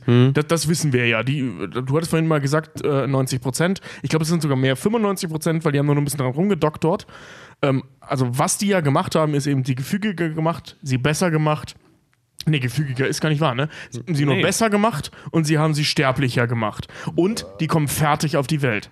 Das ist ja im Prinzip das, was die genetisch umgebaut haben. Alles andere ist ja ganz normal menschlich. Wir, also sprich, ja, Empathiefähigkeit, eben genau wie Emotionen und so weiter, die, das haben die ja nicht drauf. Das ist ja das, womit Mhm. du die wiedererkennst. Ähm, Nur wie auch in, in vier Jahren. Also du, du, bist, du bist in vier Jahren, frag mal ein Baby mit vier Jahren, Empathiefähigkeit, ja, die kannst du da checken, ob, sie, ob ein Kind das hat oder nicht. Ja. Aber emotionale Reife, die haben Leute mit 30 noch nicht. Ich kann mir aber auch, das wissen wir nicht, darüber können wir nur, nur spekulieren, aber ich kann mir gut vorstellen, dass die Tyrell Corporation, die diese Replikanten herstellt, denen genetisch die Empathie ausgeknipst hat. Also dass Kann denen ich mir diese, nicht vorstellen, dass das geht. Wie bei einer Kastration oder was? Ja, dass denen ab, also diese, diese, die, die, die Replikanten waren ja wirklich als Werkzeuge gedacht. Und ich kann mir gut vorstellen, dass denen Gefühle und Empathie absichtlich weggezüchtet wurden. Nee, nee, dann, dann würde ja der Sterblichkeitschip oder diese Sterblichkeitsnummer Nee, keinen Sinn machen. ich Weil das würd machen die ja. Das, das, machen, das machen die ja, damit die eben nicht anfangen, Emotionen oder ernsthafte Emotionen zu entwickeln. Mhm. Wollt grad also die sterben ja nach vier Jahren, Ja. damit, sie, damit das nicht passiert. Das heißt, es kann passieren. Oder es wird passieren. Das Ding ist halt, sogar. Fred, ich glaube nicht, sie haben es ihnen weggezüchtet, sondern ich glaube eher, sie sind nicht in der Lage, es hervorzubringen, weil sonst würde es den Nexus Ja. 7 nicht geben, der das plötzlich kann, weil er ist ja eine Erweiterung. Ja, weißt du, warum der das kann? Weil der einen gefaked, zwar gefakten, aber der hat einen Erfahrungswert. Ja, der genau, Erfahrung. ja, genau. Und das ist, das ist halt das Ding. Das ist halt wieder so das, das, das Plus, was sie ihm eingebaut haben, quasi. Weil ich glaube, deswegen gibt es ja auch diese Szene, wo er dann sagt: so, ey, es muss eine Möglichkeit geben, dass ich länger leben kann. Also, nein, wir haben euch so perfekt gemacht, wie es geht. Und ähm, wenn wir quasi weiter an der Schraube drehen, was wir getan haben, sterbt ihr. Und zwar in vier Jahren. Das können wir nicht rückgängig machen. Ja, genau, die können dieses Sterblichkeitsding nicht rücken. Das muss bei der Geburt, also vor der Geburt noch gemacht werden. Ich finde ich find die These von Tobi sehr gut, dass die also dass die, dass, dass die die Fähigkeit äh, vermutlich haben, aber dass vier Jahre einfach eine viel zu kurze Zeit sind, um Genau, das sowas Ding- zu es gibt- entwickeln. Es Das gab doch dieses, diesen Versuch, 100, 200 Jahre her, weiß ich nicht genau, ich, ich komme jetzt nicht drauf, ich finde es auch gerade. Entschuldigung, vielleicht kennt ihr den Begriff dazu. Ähm, da hat irgendeine, also als die Psychologie noch sehr in den Anfangsschuhen steckte, vor allem Als die- man noch Därme gesch- abgeschnitten Genau. hat. Ja. Und ähm, als auch noch vieles legal war, was heute nicht mehr legal ist. Und zwar folgendes Beispiel. Es gab doch super viele Kinderversuche. Ich weiß nicht, ob ihr das kennt. Also Kaspar Hauser oder so nennt sich Ja. das irgendwie so. Ähm, ähm, das sind so Versuche gemacht worden, wie mit was passiert mit Kindern, wenn. Machst du, mal, meinst du, du meinst aber nicht Münchhausen, ne? Nee, nee, Münchhausen ist so ein Buch. Kaspar Hauser ist eine literarische Figur. Ah, scheiße. Ja. Ja, aber irgendwie so heißt das. Ich, ich, ich komme gerade nicht drauf. Vielleicht. Jedenfalls, ähm, eins von diesen Versuchen war, die haben ein Kind, also ein Säugling, direkt nach der Geburt von der Mutter getrennt. Oder ich glaube, das war eh, also Mutter gestorben, irgend so sowas, oder ein Waisenkind oder so. Jedenfalls ist das vollkommen ohne Liebe groß geworden. Genau. Äh, das ist, glaube ich, zwei Jahre alt geworden oder so und ist dann gestorben. Ähm, und die haben eben auch solche Sachen, weil, weil also wirklich, biologisch ging es dem super. Aber also die haben den halt. gefüttert, und, aber der ist nie gedrückt worden, nie irgendwas, ist verreckt. Ähm, und sowas, ha- also die haben eben auch gemacht, was mit Isolation passiert. Also wenn du Kinder komplett von der Außenwelt isolierst und dann praktisch äh, äh, resozialisierst, was dann passiert. Und das ist eben auch ein Riesenproblem gewesen. Du kannst Leute, die nach ihrer Geburt nie soziale Kontakte gehabt haben, nicht einfach so in, in, in, in in ein soziales Umfeld schmeißen. Das ist wie Und das jemand, der kein Immunsystem hat, in eine Petrischale zu schmeißen. ja, genau. Und, und die. Äh, ähm, Oder in mein Badezimmer. Ja, kommt eine Petrischale gleich. Und das, das ist ja im Prinzip das, was mit den Replikanten passiert. Du hast ein voll ausgebildetes Gehirn, also sprich groß geworden in einem isolierten Raum, ist ja im Prinzip das Gleiche, ob du jetzt 20 Jahre davor im Nichts gelebt hast oder gar nicht gelebt hast, ist ja im Prinzip egal. Ja. Und von jetzt auf gleich bist du Teil einer Gesellschaft, die dich scheiße findet. Ja. Und dementsprechend ist das Gehirn natürlich super instabil. Na, vor allem, was kommt halt zutage? Äh, Überlebensinstinkt. Genau, ja, genau. Dein, dein Überlebensinstinkt, deine plus Urinstinkte. plus die halt nie gelernt, wie man sowas sinnvoll umsetzen Genau, könnte. in deinem genetischen Material halt alles verankert, ne? Aber das, das, das, das, das, ich glaube, es gibt doch die Szene in dem Film, wo sie sich darüber unterhalten, so, äh, wie alt bist du? Und einer sagt Ja, irgendwie ja, 25. Siehst du, ich bin zwei. Ja. Oder ich bin, ich bin drei oder so. Wa- Warum, warum erwartest du von mir, dass ich das und das verstehe? Oder Das ist was mit diesem ja. Sebastian, der so alt aussieht. Der meinte, ich bin 25 und habe das so und so Syndrom, ich alter schneller. Genau. Also genau das Gegenteil wie die, ne? Also Ja. das fand ich Stimmt, da diese, diese Nebenfigur, der Sebastian Dingsbums, hat das Methusalem-Syndrom, Methusalem. Methusalem. dass er sehr schnell altert. Genau. Ja. Also seine Zellen sehr schnell altern. Tiere, Benjamin Button quasi vorwärts. Tiere, wichtiges Thema. Im Film nur am Rande, im Buch ein großes Thema. Also der Film basiert auf dem Roman Träumen Androiden von elektrischen Schafen, Do Androids Dream of Electric Sheep von, wie heißt der Kerl, Philip K. Dick? Ist übrigens, ähm, ja, ja, dick. Danke, Tobi. Entschuldigung. Ich muss aber ganz ehrlich sagen, Tobi, ohne Scheiß, ey, Leseempfehlung. Wirklich. Hast du es gelesen? Ähm, angelesen und ich will es auf jeden Fall weiterlesen. Ich finde es mega gut. Also das, das Buch, ich habe es nicht gelesen, ich habe nur darüber äh, gelesen. Das Buch soll in seinem Ton insgesamt weniger melancholisch sein als der Film und viel sarkastischer. Also auch so ein bisschen äh, lustig vielleicht zwischendurch. Und ähm, da spielen Tiere eine ganz wichtige Rolle. In dieser Welt, in der wir hier sind, wurden echte Tiere tatsächlich fast komplett ausgerottet. Es gibt fast keine echten Tiere mehr. Echte Tiere sind was unfassbar Wertvolles. Nur die absolut reichesten Menschen können sich da Haustiere leisten, weil es keine mehr gibt. Es gibt aber replizierte, also Replikantentiere, die deutlich günstiger sind. Im Film zum Beispiel gibt es diese Tänzerin, die eine Schlange hat. Ja. Und dann fragt irgendwie. Ist das Ist eine das eine echte echte Schlange? Schlange? Könnt, würde ich hier arbeiten, würde ich mir eine echte Schlange leisten können. Ganz genau, die Oder er kommt auch zu dem, zu, dem, zu dem replikanten Vater, sieht eine Eule und fragt auch, ist sie echt? Nein, repliziert. Ganz genau. Also es gibt da solche Tierrepliken, solche Tierkopien. In dem Buch ist Deckard davon besessen, von dem Gedanken, sich ein Haustier zu kaufen, ein Schaf. Und er schafft das dann auch am Ende des Films, dass er tatsächlich ein Schaf hat. Ein, Am Ende des ein Buchs. Repli äh, des Buchs. Ein Replikantenschaf, das er sich auf dem Balkon hält. Das am Ende dann aber, Spoiler, ermordet wird, was für ihn echt mega krasser Scheiß ist. Ja, stell dir vor, du Action. sparst mega lange auf einen tollen Fernseher, machst eine Hausparty und so besoffene Wichser wie ihr dann, so wie Fred, der dann plötzlich besoffen auf die Idee kommt, ich reib da meine Eier dran und währenddessen fällt der runter.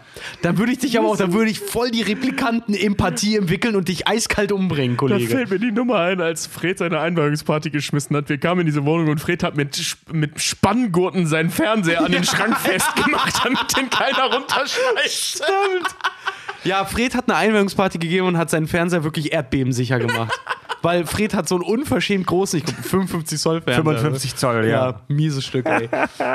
Das war so geil, ich musste so lachen, als ich das gesehen habe. Stimmt, ja, Fred hat einen Erdbebensicher Na, gemacht. dieses, dieses Thema Tiere wird im Film auch ein bisschen angeschnitten. Es ist nicht so ganz auf die Fresse, aber bei diesem Void-Kampftest, wir haben schon über die Fragen mit der Schildkröte oder der Wespe gesprochen, mit dieser Schlange und eben der Eule, die später vorkommt. Und, Weiß nicht, Tiere, das ist halt sowas, sowas Naturverbundenes. Das ist was Heiliges irgendwie für Ja, die auch. Tiere ist halt wirklich so was Naturverbundenes und Natur gibt es in dieser Welt eigentlich fast nicht mehr, so wie die erzählt wird. Und deswegen sind echte Tiere halt auch so wahnsinnig wertvoll. Ja. Würde ich auch sagen. Jetzt nicken wir mal alle ins Mikro, bis Fred das nächste Thema gefunden hat. Fred, das wird genickt, Ruhe. Ja.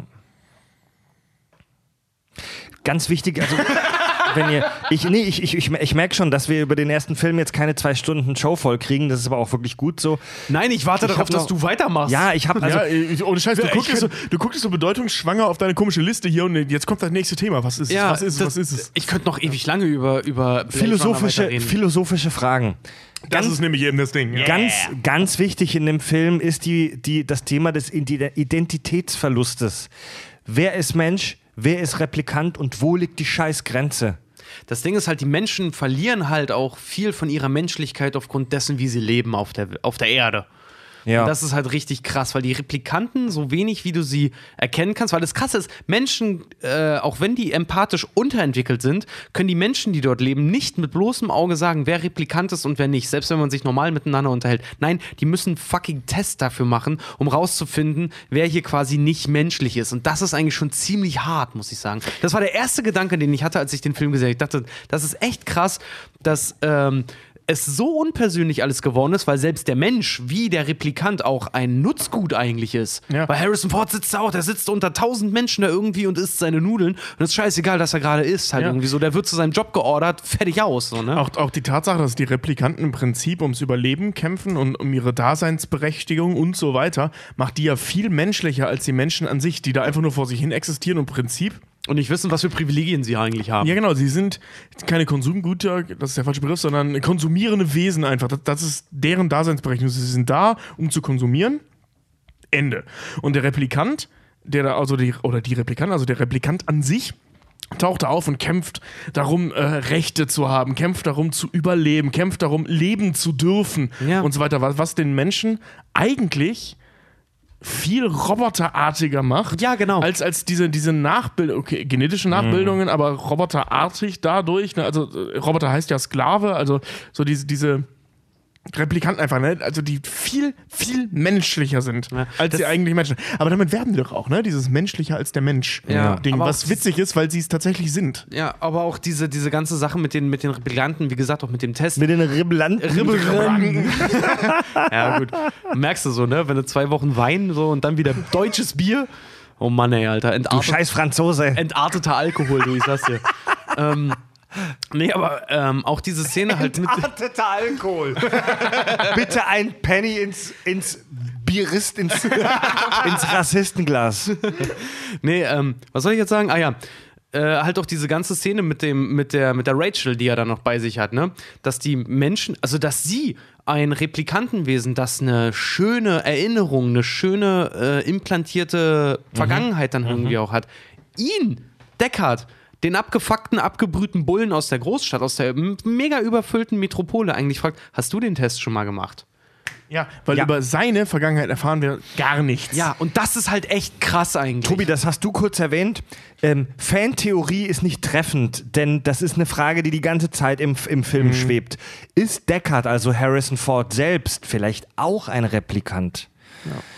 Die wird nicht beantwortet, die Frage. Keiner kann mir erzählen, dass die auch nur ansatzweise äh, ähm, äh, be beantwortet wird. Aber es gibt ein paar Anspielungen, wie zum Beispiel Rachel, die ihn fragt: Hast du den Void-Kampftest eigentlich auch schon mal gemacht? Und er reagiert nicht. Ja. Und er ist halt auch, der wird die ganze Zeit im Film so auch eher, dass sein ganzes Spiel ist sehr reduziert. Er ist relativ gefühlskalt. Also man sieht ihn, den Blade Runner, auch nie wirklich Empathie zeigen. Nee, gar Außer wenn es um. Rachel geht. Ja, Moment, aber als er, als er Rachel bimselt, wenn du mich fragst, ist das eher Lust und keine Liebe. Der will die Alte ficken. Äh, Das, ja. Das ist aber auch, wenn er die, die Stripperin tötet. Ja. Diese Einstellung, wenn er die da erschießt und sie durch mehrere Scheiben dann da irgendwie durchballert und er steht dann da in diesem künstlichen Schnee und guckt sie sich einfach nur noch an. Ja, Das aber, ist so, ja, das ist ja. so eine, so eine, so eine Szene. Vor allen Dingen, das Ding ist halt, er hat wahrscheinlich mega die Gewissensbisse in dem Moment, Mhm. weil er sie halt erschossen hat. Ähm, und im nächsten Moment kommt diese Räumungs- oder eigentlich die Polizei da eigentlich direkt an und sagen, drehen sie einfach nur um und räumen sie weg und reden noch irgendwas mit ihm, so ganz Mhm. komisches Fachpalaver. Äh, Und ihm fällt es schwer, das Ganze halt irgendwie abzunicken. Also das Ding ist halt, der Mensch ist eigentlich mehr Replikant als die Replikanten, weil sie ähm, durch ihre ganze Umgebung und durch das, was sie eigentlich machen, vollkommen abgestumpft Entmenschlichung. sind. Ja. Die, also die Leute, die man da sieht, auch diese, diese Stadt, die man da sieht, diese Welt, ist super entmenschlicht. Das ist eine riesige, LA ist eine riesige Legebatterie. Das ist auch ähm, die erste Einstellung im Film, die du siehst, wenn du halt dieses quasi Skyline von LA siehst, ne? Was halt einfach nur irgendein dunkler Moloch ist mit irgendwelchen Fackeln, die da immer wieder hochschießen, ne? Das Team, das das gefilmt hat, hat gesagt, das ist unsere, unsere Hellflame-Einstellung. Sieht aus wie die Hölle. Furchtbar. Ja. Einfach nur schrecklich irgendwie. So. Es ist eine Welt, in der man nicht leben will, ohne Scheiß. Nee, absolut nicht. Die Menschen sind entmenschlicht, die Welt, die ganze Welt dort und die Menschen darin sind entmenschlicht. Und dann kommen auch noch diese Replikanten, diese, diese Übermenschenrasse, wo man nicht weiß, ist es Mensch oder Maschine, die die Gesellschaft praktisch infiltriert, weil du nicht wirklich sehen kannst, wer ist Mensch, wer ist in Anführungszeichen Maschine. Das ist so eine menschliche Urangst. Ja. Also das mit dem äh, Thema, ich, ich habe jetzt gerade kaum zugehört, weil ich habe geguckt, wie das mit Lust und Psychopathie aussieht. Ähm, das, also ne, Psychopathie zeichnet sich ja eben durch äh, die Fähigkeit oder mangelnde Fähigkeit aus Empathie zu entwickeln. Und ähm, das ist echt ein schwieriges Thema, weil man das nicht so genau sagen kann, weil die meisten ähm, oder die messbaren oder untersuchten Situationen, in denen tatsächliche Psychopathen oder Menschen mit dissozialer Persönlichkeitsstörung ähm, sexuell aktiv sind, spielen eher so Machtgefüge und ähnliches eine Rolle. Also nicht direkt Lust oder Verlangen. Ja. Deswegen ist es unheimlich schwer zu sagen, ob sie dazu in der Lage sind oder nicht. Was uns jetzt gerade in der Diskussion voll in die Karten spielt, weil man kann es nicht sagen. Schwierig popierig. echt, ein, echt eine, eine ethische, ethische, wirklich ethische, moralische Zwickmühle, dieser ganze Film auch, ne? Na, im Prinzip haben die Replikanten recht. Ja, das, äh, was ich halt Find witzig finde, es ist, so, es ist so paradox. Der Mensch erschafft im Prinzip etwas Künstliches, seinem Ebenbild entsprechend. Das ist auch so typisch Ridley Scott, ne? Wieder so eine, so eine Schöpfergeschichte. Ja, ja. Der Mensch schafft etwas, etwas seinem, seinem Ebenbild quasi gleich, was im Prinzip dazu führt, dass er selber seine eigene Existenz eigentlich wieder mehr bewusster in Frage stellt. Ja. Vor allem, ich meine, es gibt ja von äh, jetzt für Schöpfungsgeschichte biblisch und so, ne, da, da, als der blondhaarige Typ da bei seinem, bei dem Tyrell auftaucht, sagt er noch, was sagt man denn seinem Schöpfer, wenn man ihm begegnet? Und das, was er ihm fragt, ist, ich möchte länger leben. Ja. Ne, äh, das ist so, ja, was, was würde der Mensch von Gott verlangen wollen? Unsterblichkeit. Ist übrigens an Also, äh, der Dings einzelne auch, Mensch. Ist übrigens an, an David aus ähm, den neuen Alien-Filmen von Michael Fassbender gespielt, angelehnt, ne? Die Figur. Von dem Nexus 6 mit dem Also- also Wasserstoff. umge- Andersrum. Umgekehrt. ja, David ist dem angelehnt. Ja, genau. Ja, Ja, ja, du ja, hast es ja. gerade umgekehrt formuliert, deswegen, ey. Ja, ja. Hey, Alter, ich habe echt, also seit ich aus dem Urlaub wieder gekommen bin, meine Freundin meinte das auch schon irgendwie so, dass ich, ich habe ein mega Problem mit der Sprache mittlerweile. Das ist echt Das schlimm. ist halt wirklich so eine zentrale Frage. Was, wo ist die Grenze zwischen Mensch und Maschine? Oder Mensch und Replikant. Es gibt, es gibt bei eine der absolut verfickt nochmal besten Episoden von Star Trek The Next Generation ist in der, ich glaube, zweiten Staffel Wem gehört Data? Data kennen wir alle, ne? Der Androide von der Enterprise. Genau. Und da gibt es eine Folge, da kommt ein Wissenschaftler der Sternenflotte und möchte Versuche mit Data machen.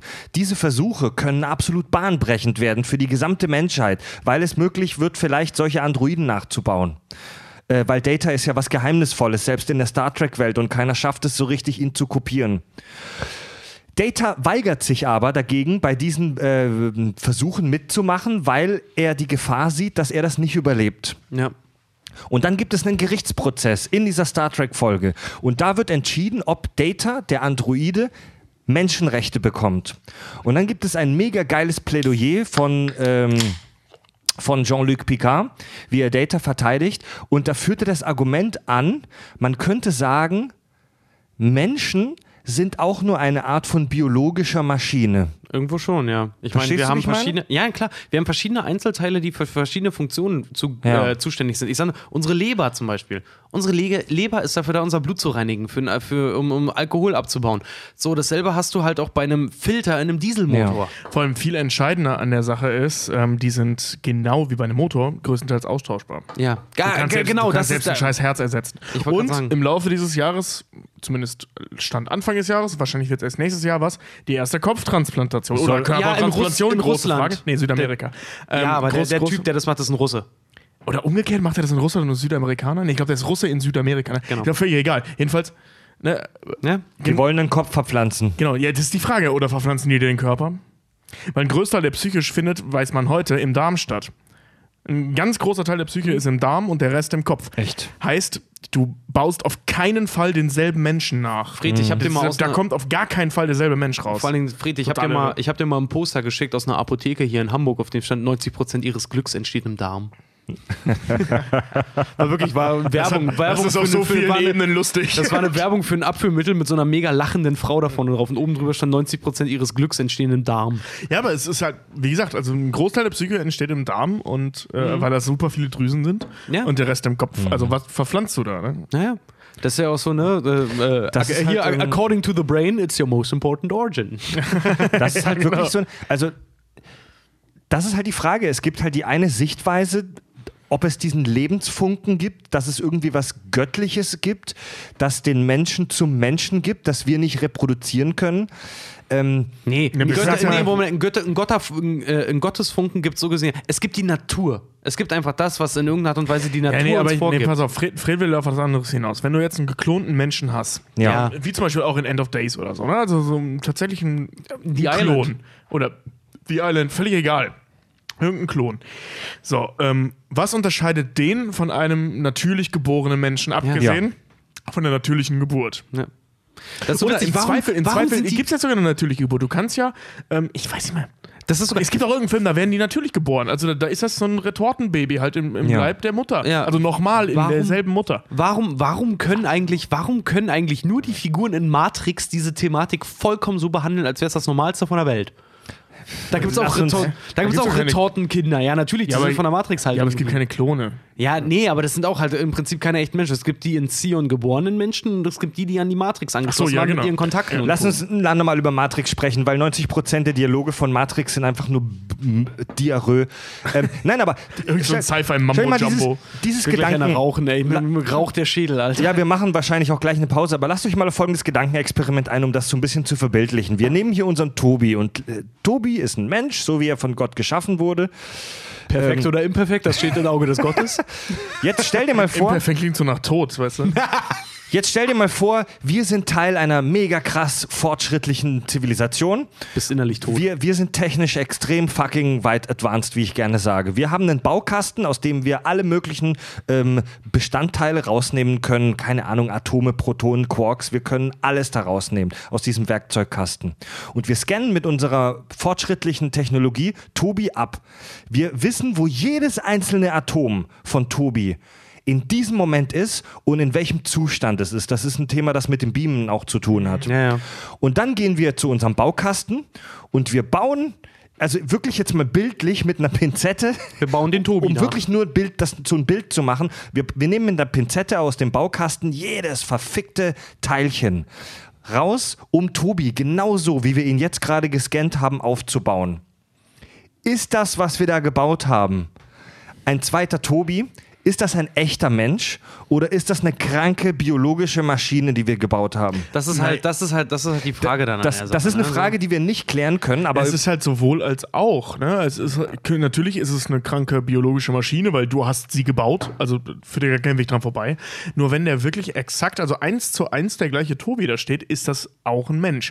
Also Ja. das, Ja. das was, also, also ja, also biologische ist- sind, warte ist mal, ein das- Mensch. das- Das, das- was das der Ding- Unterschied, also das, was das dann interessant macht, ist die Praxis. Benimmt er sich auch so? Na, vor allen Dingen ist das, ja genau, benimmt er sich so aufgrund seiner Erfahrungen. Das Ding ist halt so, es gibt da nur ein Tobi-Original, aber es gibt ein ähm, gemachtes Doppel. Ich will nicht sagen, ich will nicht sagen Klon, weil es ist für mich dann irgendwie wie ein gemachtes Doppel. Sagen wir mal, wir hätten hier wirklich dann einen Tobi sitzen, der eins zu eins aussieht wie unser Tobi.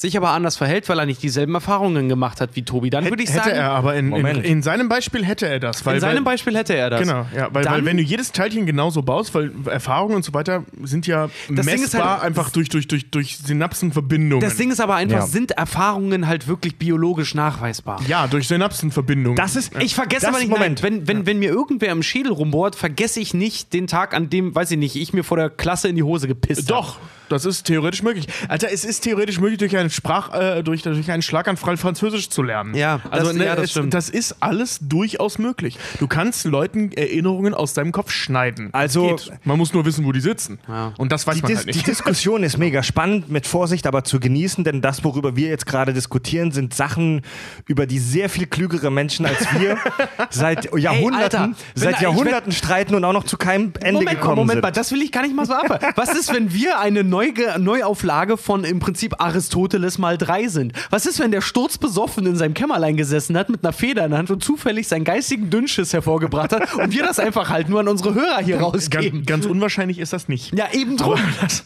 ähm, nee, aber da sollten wir vielleicht mal einen Neurologen zur Rate ziehen. Aber so viel ich weiß, also so, wahrscheinlich, ja. Nee, Oder einen Neuro- Ethnologen. Nein, einen Neurologen. Das also ist- jemand, der das Gehirn nicht Ja, nur theoretisch kennt, sondern auch ähm, Praxis. Das ist halt schwierig. Also jemand, jem- jemand, der von so einer idealistischen oder vielleicht sogar religiösen Warte aus argumentiert, würde sagen, nein, das ist kein Mensch, das ist ein Monster, weil dem fehlt der göttliche Lebensfunke. Das Ding ist halt Funken. einfach, was kommt halt, Ähm, was kommt halt alles mit, weil wie du schon sagtest, diese ganzen Erfahrungen, die du gemacht hast, mit Ja. Drücken, Mutterliebe, vielleicht sogar Muttermilch und solche Sachen halt einfach so, was genetisch halt Ja, auch einfach Moment, in deiner Moment. Grundstruktur, warte mal, warte, lass mich mal ausreden, was genetisch halt auch irgendwie in deiner Grundstruktur irg- irgendeine Art und Weise äh, äh, gefestigt ist. So, das Ding ist halt, weißt du, Same ich, n- äh, pflanze ich einen Samen irgendwo ein und lasse einen Baum draus entstehen oder hebe ich ein Loch aus und pflanze den Baum halt gleich ein. Aber, beide, Moment, beide, ja. beide, spie- beide ja. fassen Wurzeln. Der eine Ja, halt früher, der andere später. Ja, aber da, da, da vergleichst du gerade Äpfel mit Birnen. Nee, äh, weil, weil, nee. Weil, weil, Richard, weil, Punkt eins, der Baum, den du meinst, der ist vorher woanders gewachsen. Und Punkt, also, ne, ne? Der kommt da irgendwo her. Und Punkt zwei, in Freds Beispiel Stimmt, ist das recht. nach wie vor so, dass meine Erfahrungen mit meinem Klon oder mit meinem Doppelgänger genau die gleichen sind, weil ich ja eins zu eins nachgebaut bin. Ja. Und da man eben Erfahrungen und ähnliches über Synapsenverbindungen und ähnlich, ich weiß nicht genau, wie es funktioniert, ich weiß nur, ich kenne nur den Begriff Synapsenverbindungen, ähm, eben nachbau theoretisch nachbaubar sind, hat er genau die gleichen Erfahrungen, genau die gleichen Erinnerungen wie ich. Okay, also pass steht auf. wirklich eins zu eins dieselbe Person hier. Okay, Also pass auf, dann Pragmatismus. Ich fände es nicht gut, den anderen Tobi umzubringen, aber mein Tobi wäre dann immer noch Tobi Nummer 1. Also ein, Weil er ist Also schon länger jemand- da, weil Es ich habe andere Verbindungen Ja, mit ihm. ist aber dieselbe Frage wie bei Prestige. Oder merkst du es? Ja. Ja. Wenn du nicht wüsstest, wenn du uns nicht beide nebeneinander gesehen hättest, würdest du es wahrscheinlich nicht merken.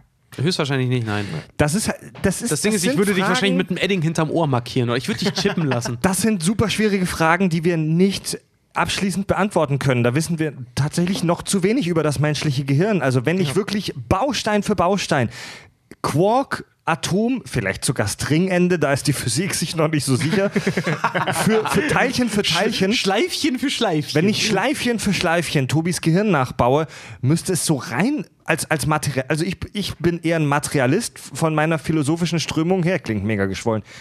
Ähm, ich bin eher ein Materialist. Also ich glaube, wenn du wirklich jedes infinitesimal klein, würde Fabio jetzt sagen, Teilchen im Gehirn von Tobi genau nachbauen könntest. Dann wäre das, dann wär das Tobi. Ja, Weil dann, auch, ja. dann könnte er mir genau die gleichen Sachen aus seiner Zeit aus, auf seinem Internat erzählen, genau die gleichen Geschichten, die er als Kind erlebt hat, weil das halt äh, Strukturen in seinem Gehirn sind. Genau. das Witzige ist dann immer. Ich, ich, ich, sag, ich sage nicht, ich, ich sag, Moment, ich sag, ich sag nicht, dass ich damit, dass ich glaube, dass ich, dass ich fest. Ich sag nicht, dass es jetzt so ist und dass ich recht habe. Das wissen wir einfach noch nicht. Ich vermute aber, so ist es. Naja, aber also weißt wenn- du, was dann interessant wäre? Warte mal kurz. Weißt du, was dann mega interessant wäre? Dann wäre es witzig sein, weil wenn wir zwei Tobis, zwei gleiche Tobis zum selben Zeitpunkt haben, dann entscheidet sich nur noch, welchen Tobi du eigentlich möchtest, aufgrund dessen, welche Entscheidungen beide Tobis so nacheinander treffen. Weil, was da, Ja. weil dann haben wir Moment Null. Wenn beide plötzlich auf Genau. gleicher Ja. Ebene da sind, haben wir Moment Null. Was danach passiert, definiert einen Charakter von den jeweils anderen Tobis. Ja, genau, also Und ich glaube, dein Replikant Tobi, der würde sich, der würde wahrscheinlich, vielleicht auch, weil er, vielleicht weil, wenn wir ihm sagen, so, hey, du bist ein Replikant Tobi, du bist eins zu eins genau Mhm. der da, der vielleicht sagen würde, wisst ihr was, fickt euch, ich mache jetzt was ganz anderes, nimmt einen Rasierer und macht sich die Augenbrauen weg. Ja, also das ist durchaus möglich. Wenn er das dann weiß, dass, dass er eine Replikation ist, ähm, dann wird er sich mit Sicherheit nicht donnerstags hier hinsetzen und, und äh, Kack- und Sackgeschichten aufnehmen. Ja. A, weil ich hier bin. Ja. Und Weil er es komisch findet? nee, weil, weil äh, auch so trotz Reaktion. Also ich kenne mich ja auch selber ganz gut und ich hätte da überhaupt keinen Bock drauf dann. ich halt sagen, weißt du, da macht der andere schon, da mach ich das halt nicht. Ne? Geh jetzt zocken. Ich, ich geh jetzt zocken. Nee, da macht Tobi auch. Dann gehe ich jetzt halt Sport machen oder so. Weißt du, so. Ne? Also das ist, Es wird immer kranker, Leute.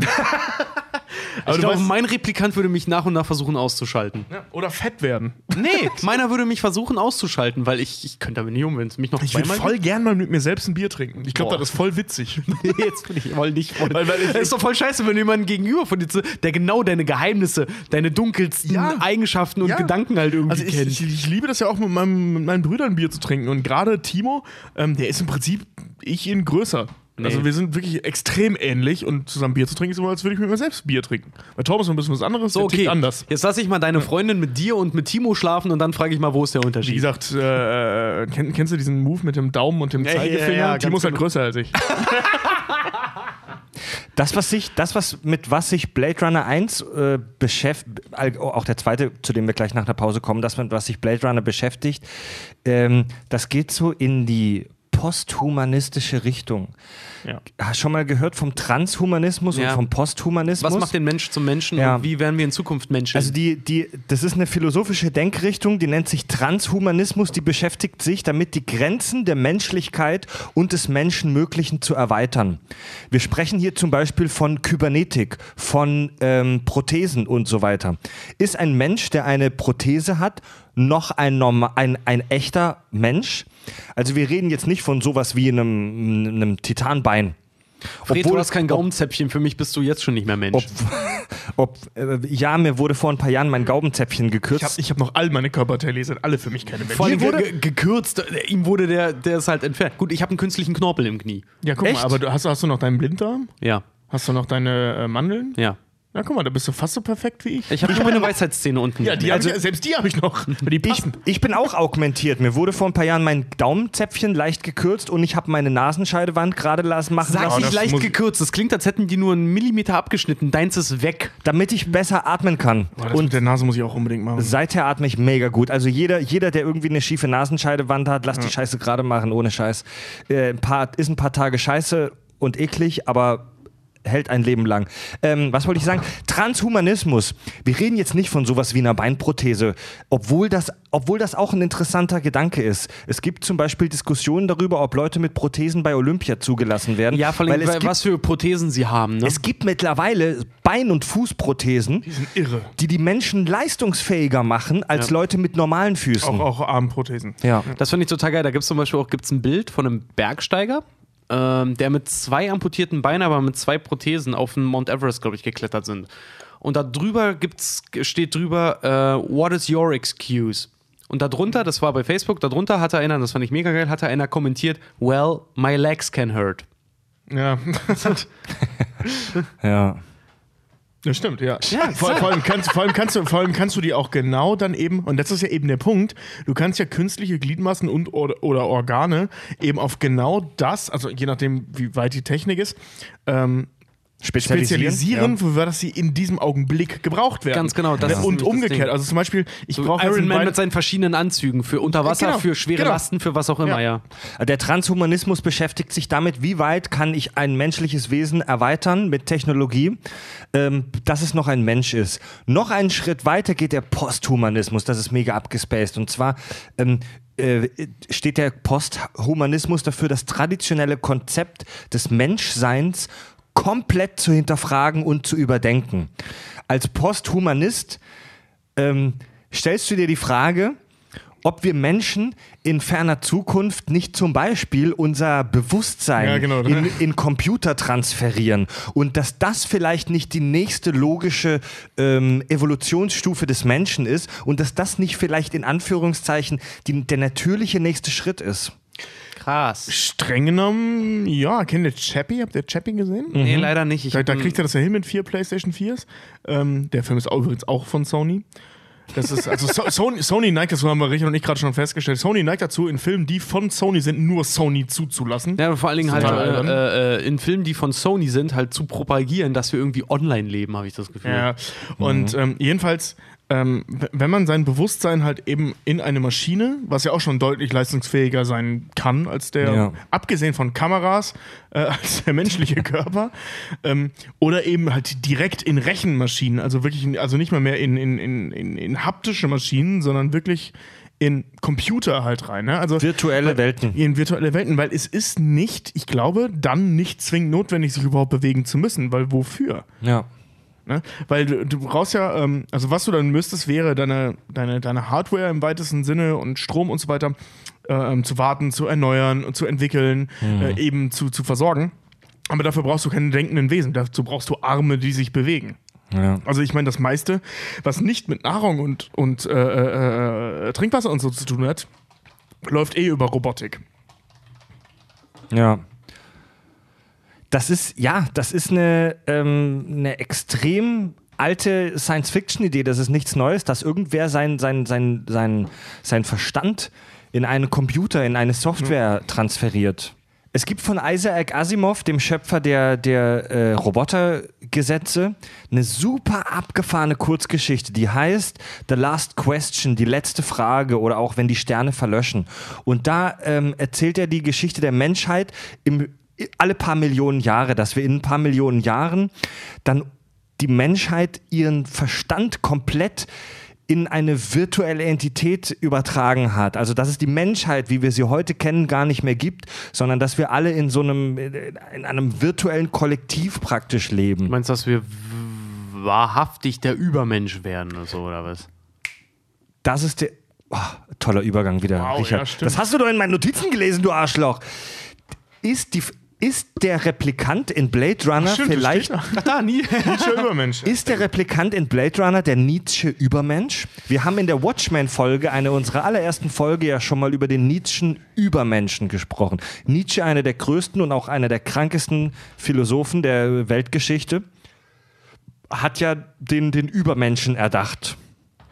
Das Ne? Über-Ich. Nee, das, war Freud. Nee, nee, das war Das Freud. war Das war Freud. Freud. Ähm, nee, aber den Übermenschen. Was, was oft, war, er wird oft mit, Na das haben wir in der Watchmen-Folge schon gehabt, der Nietzsche-Übermensch wird oft mit Nazis in Verbindung gebracht. Ich meine, das Ding ist halt so, in, in Blade Was- Runner 1 wird es auch Warte, warte sehr, kurz, sehr warte, deutlich. warte. Da, da sind wir noch gar Warte, nicht. der, nur, nur ganz kurz, der Nietzsche-Übermensch wird oft mit der Nazi-Ideologie in Verbindung gebracht, was faktisch fa fa- falsch ist. Es hat nichts, das hat nichts mit der Nazi-Ideologie zu tun. Das, Kriegst du den noch kurz zusammengefasst? ja, der, also der Nietzsche-Übermensch hat nichts damit zu tun, dass, dass wie in der Nazi-Ideologie, Nazi-Ideologie eine bestimmte Rasse oder ein Volk besser ist als ein anderes, sondern Nietzsche hatte die Idee, dass der Mensch sich irgendwann als gesamte Spezies weiterentwickelt zu so einem, wie gesagt, Übermenschen.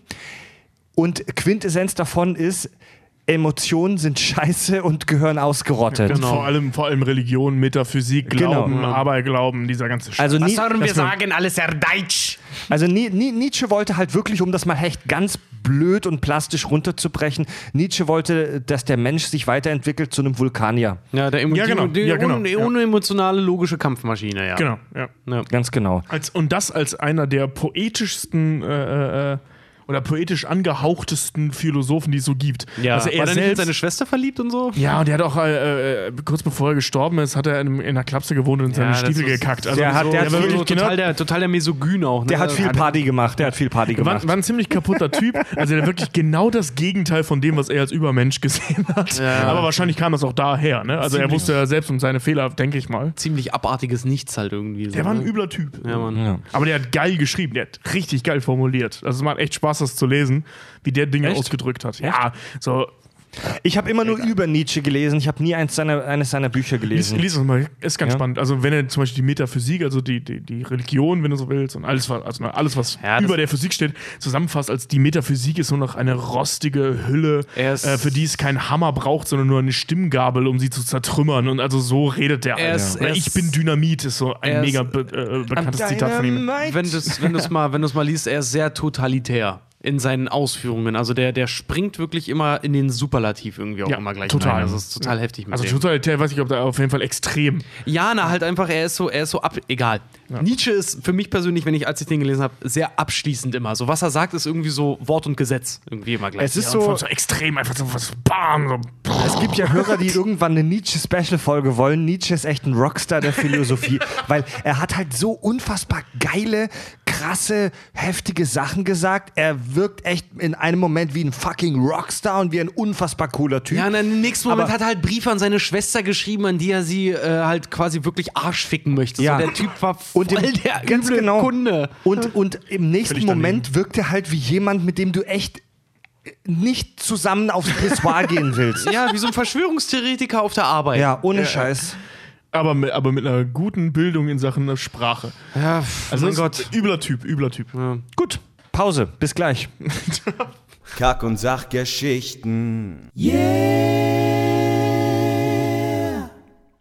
Was wir gar nicht besprochen haben jetzt in der ersten Hälfte, dass Blade Runner im Prinzip die Erfindung eines neuen Subgenres war. Das, äh, äh, ich weiß nicht, Film Noir, sagt das den Hörern was?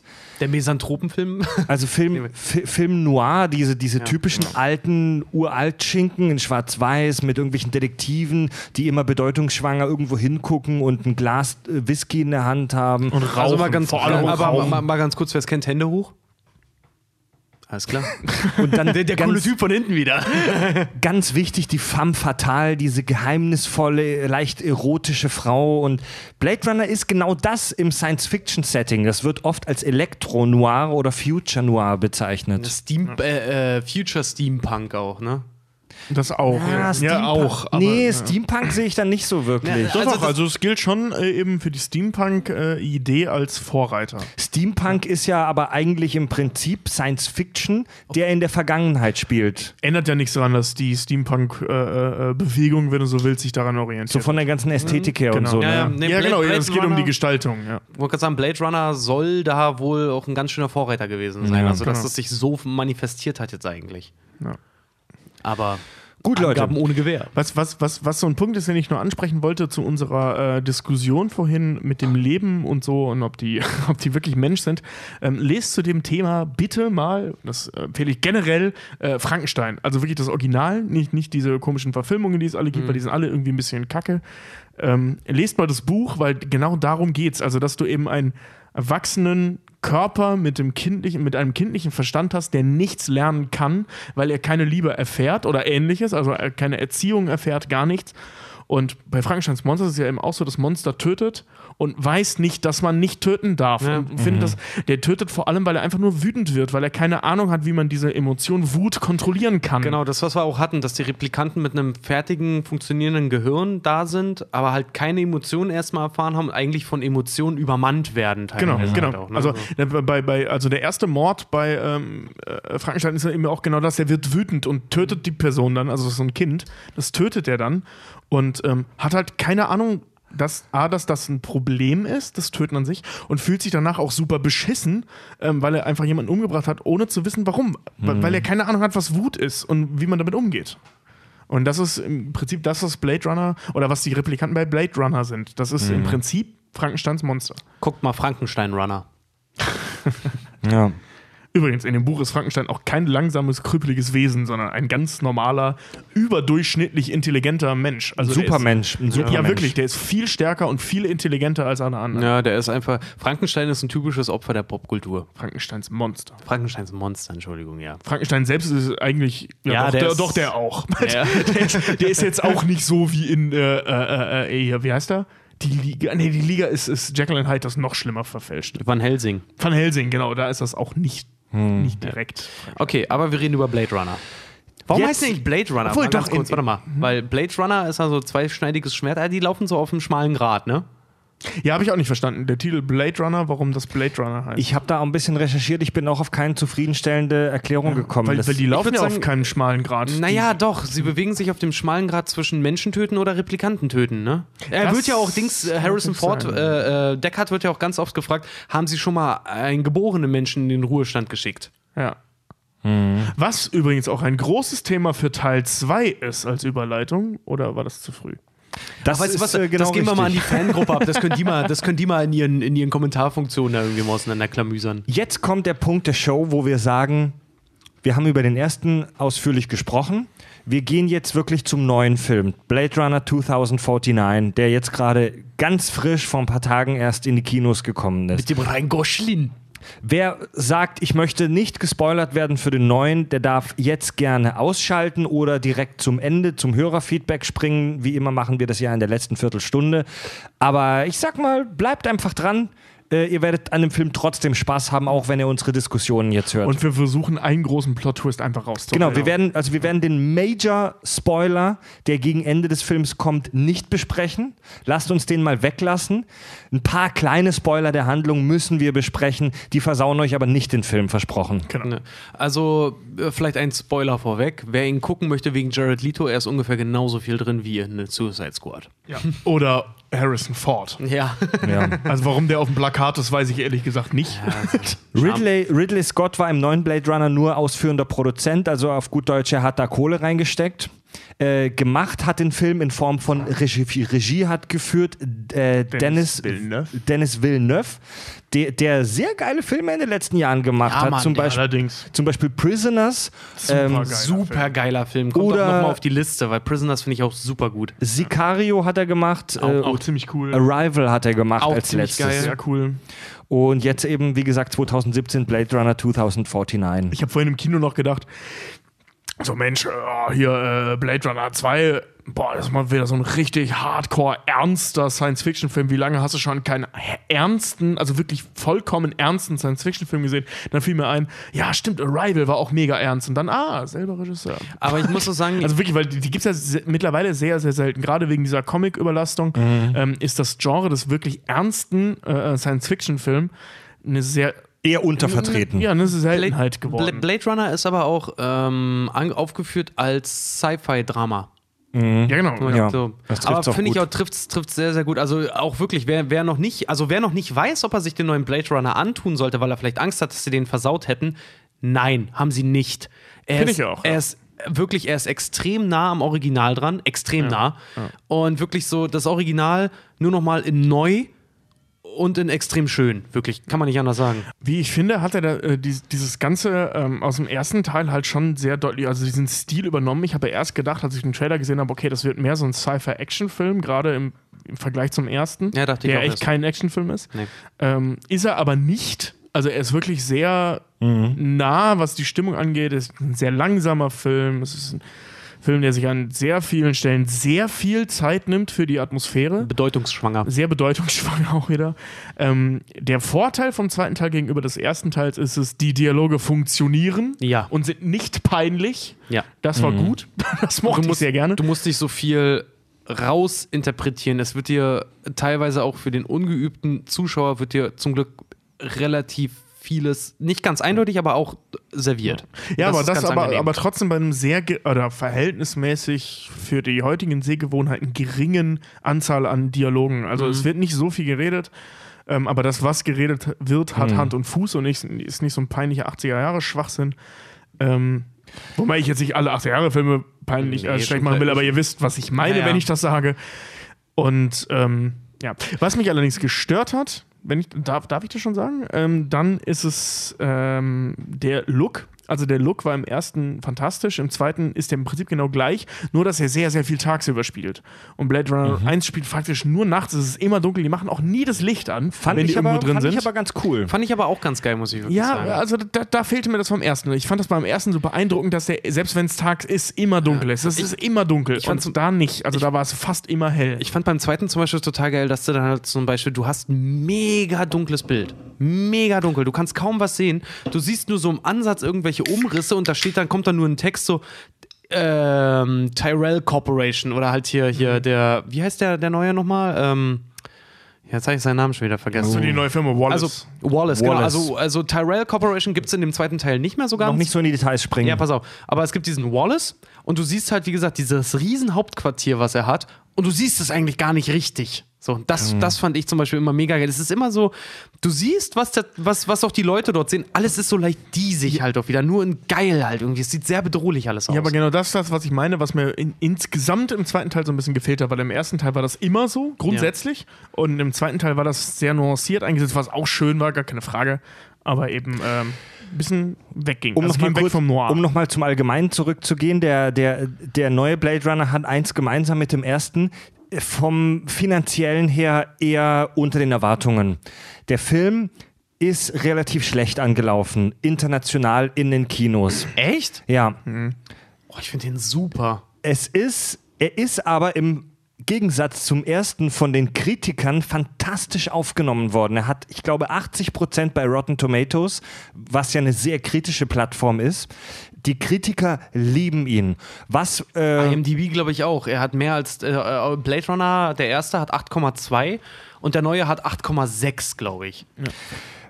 äh, warte mal, Blade Runner 2049, Ja, IMDb, 8,5, Fünf, siehst du. was schon echt eine super Und der Wertung erste- ist. und, der und, erste es sind hat kein, 8,2. und es sind keine Kritiker bei IMDb, ne? Das Ja. sind, das sind äh, User, Zuschauer. User aggregierte Bewertung. Genau. Äh, Aber auch 81% Metascore, also der Film kritisch, also wenn man äh, äh, wenn Kritiker sich das angeguckt haben, wirklich geht der ein bisschen arg durch die Decke, finde ich ziemlich geil eigentlich. der Zu Recht vor allen Dingen. was, was Kritiker halt vor allem angeführt haben, und da stimme ich 100%ig zu, es ist kein seelenloses Remake. Genau. Es, ist, es ist kein blöder Relaunch, sondern es ist ein Sequel. Also die Geschichte wird weitergeführt, zur Handlung kommen wir gleich.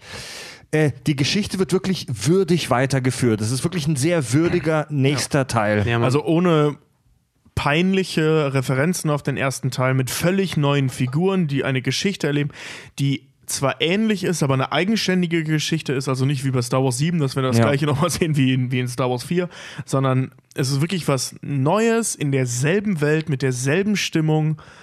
Was diese Welt logisch weiterentwickelt. Genau, und das Genau. ist wirklich schön. Das ist wirklich schön. Und dafür, dass es 30 Jahre später spielt, ähm, der Film versucht auch nicht, und das war ja das, was ich vorhin meinte, dass er so wirkt im Trailer wie so ein Sci-Fi-Action-Film. Das ist er nicht, genau wie der erste nicht. Es ist ein Krimi in einer Welt, in der Ja. man auch einen voll geilen Actionfilm drehen würde oder könnte. Tun sie aber nicht. Sie drehen so einen kleinen Kriminalfilm mit einer sehr, sehr kleinen Handlung, die sehr, sehr intensiv ist. ja. Ja.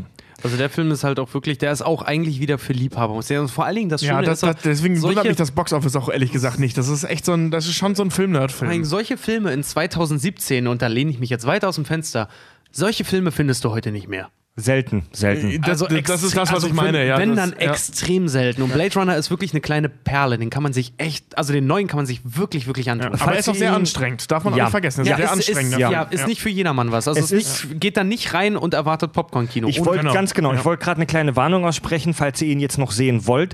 Es ist nicht Transformers, dass man in einer Stunde 20 Minuten wegguckt und dass ihr, wo, wo auch euer, äh, euer äh, zehnjähriger Bruder sagt, oh geil, sondern es ist ein sehr erwachsener, teilweise anstrengender Film. Der Scheißfilm geht zwei Stunden, fucking 40 Minuten. Der wird teilweise mit Pause aufgeführt. Und unsere Eindrücke sind ja jetzt super frisch. Wir waren, wie gesagt, direkt vor der Aufzeichnung dieser Folge im Kino. Und ähm, wir haben, glaube ich, alle drei kurz mal während des Films zwei, drei Mal die Augen zugemacht. ja, wenigstens kurz mal Gedanken schweifen lassen, mal abschalten. Ganz kurz. genau. Und wir sind danach auch echt relativ lange, was für, ihr kennt uns, liebe Hörer, wir wa waren relativ lange ungewöhnlich ruhig, weil man das erstmal verdauen muss. Ja. Das ist echt ein Batzen, den man da hingeknallt kriegt. Aber du hast in der Bahn auch schon gemerkt, so auch im Hinblick auf, wir nehmen jetzt die Folge noch auf, so alle Hummeln im Arsch. Alle wollten Ja, mal eigentlich ja. drüber reden. Fred sagte direkt nach dem Film, also noch im Saal, meinte so, boah Jungs, eigentlich müssen wir jetzt noch eine Woche warten, weil ich weiß noch nicht, ich brauche jetzt eine Woche, um zu entscheiden, ob ich den Film gut fand oder nicht. ja. Ähm, Also ich kann jetzt sagen, nachdem wir über den ersten Blade Runner nochmal so eigentlich sehr positiv auch geredet haben, äh, der zweite ist, er ist ein kleines Meisterwerk. ja, schon, Er ist ein toll, kleines ja. Meisterwerk, wirklich. Kann man Er ist schon ziemlich sagen. geil, ohne Ja. Scheiß. Also er ist, er ist, was die Handlung angeht, auf jeden Fall, ich sag mal, vollwertiger, blödes Wort.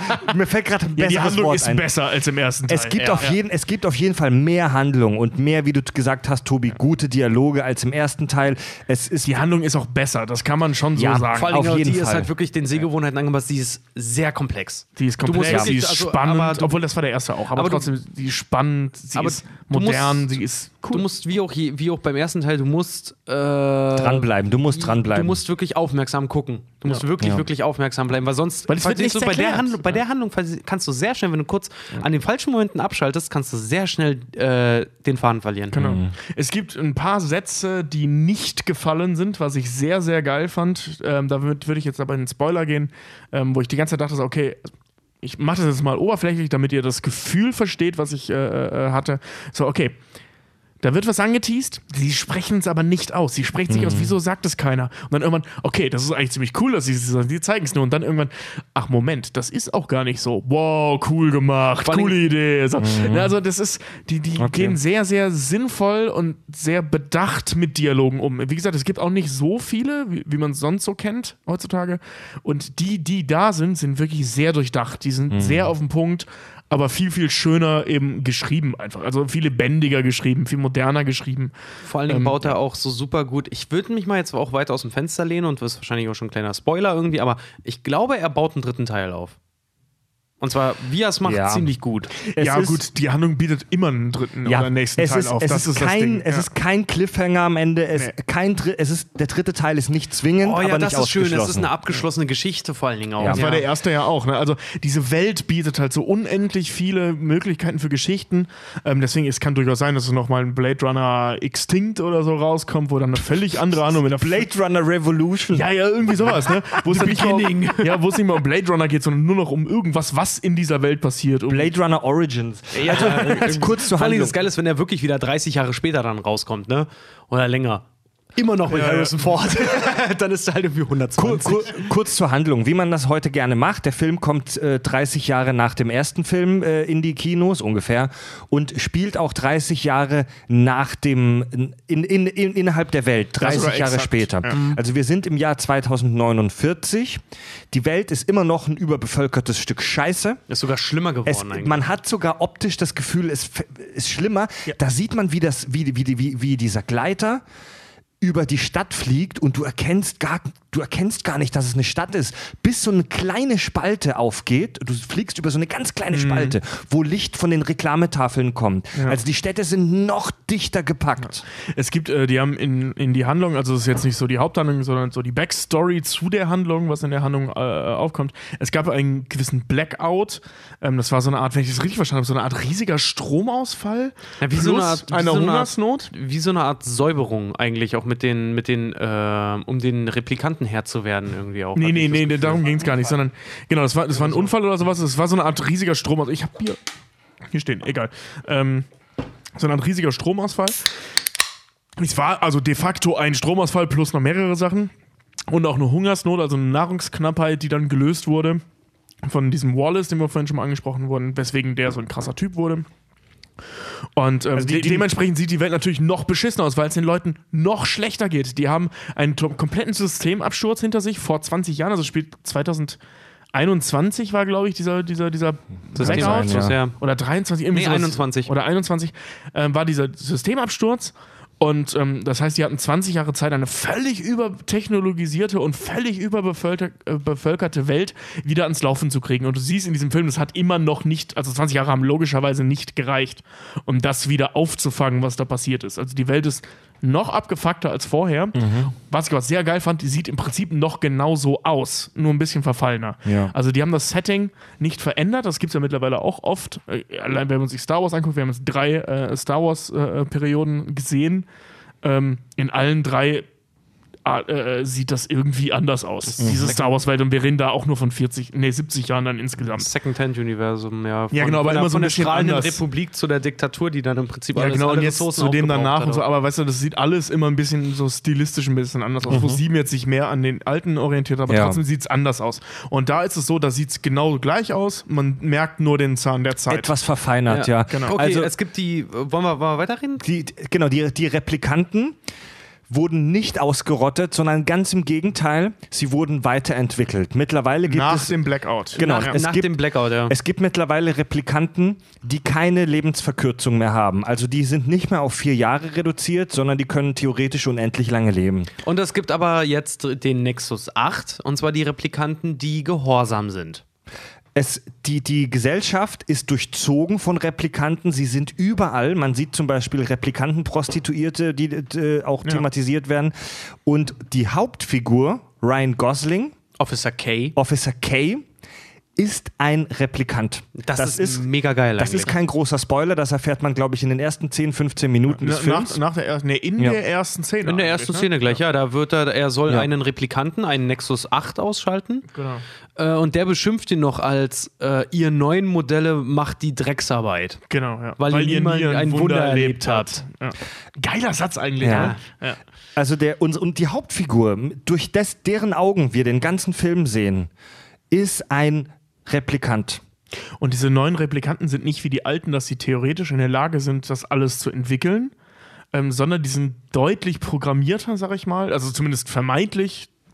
Wir wollen jetzt nicht Ja. spoilern, aber vermeintlich äh, äh, programmierter als die anderen. Ähm, sie sind, und zwar in einem Punkt, sie sind gehorsamer. Da steht auch direkt, der Film geht los mit so einem Text, genau wie der erste. Und da wird dann auch gesagt, die neue Generation der Replikanten, die eben von Wallace, der, also Wallace ist so ein Mogul und der hat eine Firma, die äh, ähm, künstlich äh, künstliche Agrarwirtschaft ähm, erfunden hat, dadurch halt diesen Blackout aufgefangen hat.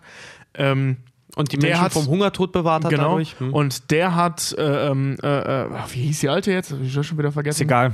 Die alte Firma eben, Tyrell. die? Tyrell, Tyrell, genau. Tyrell Corporation. Der die Tyrell Corporation aufgekauft. Die Reste davon, die waren praktisch pleite, nachdem äh, ähm, Replikanten nach dem ersten Teil wirklich komplett verboten wurden, hat der die aufge das steht da in diesem Text, ähm, aufgekauft und Replikanten wiederbelebt. Also, dass es die wieder gibt, hat sie aber deutlich klüger programmiert. Also, die sind noch besser, noch schneller, noch stärker, noch klüger, aber absolut gehorsam. Ryan Gosling, die Hauptfigur, Agent K, arbeitet für das LA Police Department. Was geil Blade ist, er, er ist Replikant und Blade Runner. Genau, eigentlich. er ist Blade Runner, jagt andere Replikanten, die aus Alte Replikanten. alte Replikanten. Genau. Hm, Worauf wollte ich jetzt nochmal hinaus? Ähm, Ach so, genau wie, wie Nexus 7, über das wir vorhin gesprochen haben, hat er auch implantierte Erinnerungen. Und da, da, da müssen wir jetzt nicht so ins Detail gehen, aber der Film spielt auch damit, dass er nicht weiß und herausfinden möchte, ob bestimmte Erinnerungen, die er hat, wirklich so passiert sind oder ihm einfach nur Und das, implantiert ein das, wurden. ist halt, warte Unterschied mal, das, das ist halt doch total geil. Genau, da, es ist im Prinzip dieses äh, Ding wie in den ersten Robocop-Filmen. Du hast im Prinzip äh, jemand Künstliches, der im Film, den Film über versucht herauszufinden, ob er menschlich ist. Genau, und Ja. ähm, was, was ein großer Unterschied zum Nexus 7 halt ist, ähm, also Rachel ist halt eben, äh, ihm ist vollkommen bewusst, dass er ein Replikant ist. Er wird doch, er wird doch er ist auch mehr so ein Ausgestoßener. Also ähm, nach kurz der raus ist, Ra Rachel war die mit den implantierten Erinnerungen aus dem ersten Genau. Teil, in die sich Harrison Ford verliebt. ja, und ähm, also man sieht halt, wie gesagt, wie er mit dem Nexus 7 da oder Nexus 6, Das ist ein 8. keine Ahnung, oder Nexus 8. 8 aus der ersten Szene. Und was ist er? Ein Nee, wird Quatsch, ist ein gesagt, Nexus glaub ich. 7, aber er ist ein, er ist ein Nexus 8, der, genau, der er ist Ryan Nexus Gosling. 8, ne? Und Okay. der andere, wie auch immer. Jedenfalls, der kämpft gegen einen älteren, was wir gerade meinten, mit äh, das Problem bei euren neuen Modellen ist, ihr macht nur die Drecksarbeit. Ähm, danach sehen wir ihn, wie er in das Police Department kommt und irgendwer an ihm vorbeiläuft, äh, scheiß Skinner, verpiss dich! Also diese, dieser, diese, Sch- dieses Schimpfwort für, für ähm, Replikanten Skinner. Äh, in, dem, in der deutschen Version von Blade Runner 1 sagen sie Hautjob. Hautjobs, im Englischen heißt es auch Skinjobs. Genau. Ähm, also das wird da jetzt halt abgekürzt als Skinner halt angefeindet wird. Also er ist in einer Welt, die Leute wie ihn hassen, weil er eben einfach ein Replikant ist. Und ihm ist es vollkommen bewusst. Er weiß auch, dass er Erinnerungen hat, die künstlich sind. Also er weiß, dass er sie hat, logischerweise, damit er funktionieren kann, weiß aber eben um den Umstand, dass er sie nur hat, damit er funktionieren Ja. kann. Dass sie Genau. auch künstlich sind. Und kommt damit, er aber, kommt damit aber auch klar. Ja klar, weil, weil er kennt ja auch nichts anderes. Ne? Also Ja. da, das ist so sein Leben. Der kommt im Laufe der Geschichte eben auch mal zu einer Person, die so Erinnerungen baut und so. Also das ist wirklich eigentlich für ihn kein großes Thema. Das ist halt so. Ja. Und da so viel dann erstmal zu dieser Figur und zu seinem Auftreten, ne? Ähm, was den Plot dann in Gange bringt, ist, dass er aufgrund ähm, einer Untersuchung bei einem ehemaligen Replikanten Knochenüberreste findet und bei der Untersuchung festgestellt wird, dass ein Replikant, also eigentlich ein nichtmenschliches Wesen, schwanger war. Ja. Und ein Ja. Kaiserschnitt durchgeführt wurde. Ja. Und deswegen gehen die halt davon aus, fuck, dieses Kind muss noch existieren. Oder wird es geschafft haben. Und- sein Job ist es halt herauszufinden, existiert dieses Kind noch und wenn ja, töte es. Und ansonsten vernichte alle Beweise auf dem Weg dahin. Genau, und Während eben die Wallace Corporation alles daran setzt, dieses Kind zu finden, weil genau das das Ziel von diesem Wallace ist. Ja. Also die nächste Evolutionsstufe der Replikanten ist, dass sie sich selber replizieren können. der total kranke, abgefuckte Wichser eigentlich, der Replikanten rausscheißt wie nix und aber eigentlich nix lieber hätte, als dass Replikanten äh, Kinder kriegen könnten, um sich, um im Prinzip die Menschheit zu ersetzen. Genau, ne? er nennt sie auch nicht Replikant, sondern Engel. Engel, ja. Er sagt Er- immer, ich habe einen Engel erschaffen. Das Köpflein raucht schon. Ja. Ja, aber Ähm, genau darum geht es im Blade Runner 2. Also die sind auf der Suche nach Mhm. diesem Replikanten-Baby, was es offensichtlich gibt. Sehr, also im Prinzip wieder. Okay, ja. sehr, sehr interessant. Ähm, wir haben ja diese, diese biologisch hergestellten Menschen und der neue Blade Runner geht jetzt noch einen Schritt weiter.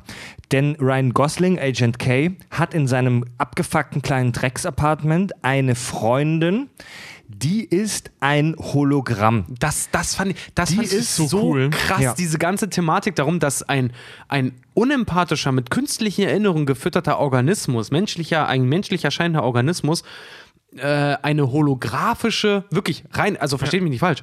Jetzt- Rein jetzt holographisch, Rein holographisch. Es gibt ein Modul an der Decke, die projiziert die alte rein holographisch in seine Es Wohnung halt eine, rein. Es ist eine KI, also er hat Genau. eine, also in, in diese, diese Welt hat sich anscheinend so weiterentwickelt. Da gibt es dann auch Werbetafeln und so weiter, wo man diese Frau sieht, dass du dir eine künstliche Intelligenz, ein Computerprogramm kaufen kannst, das bei dir zu Hause mit so an der Decke so holographischen Emittern in deine Wohnung projiziert wird. Und sagt alles, was du hören willst. Sie sagt alles, was du hören willst.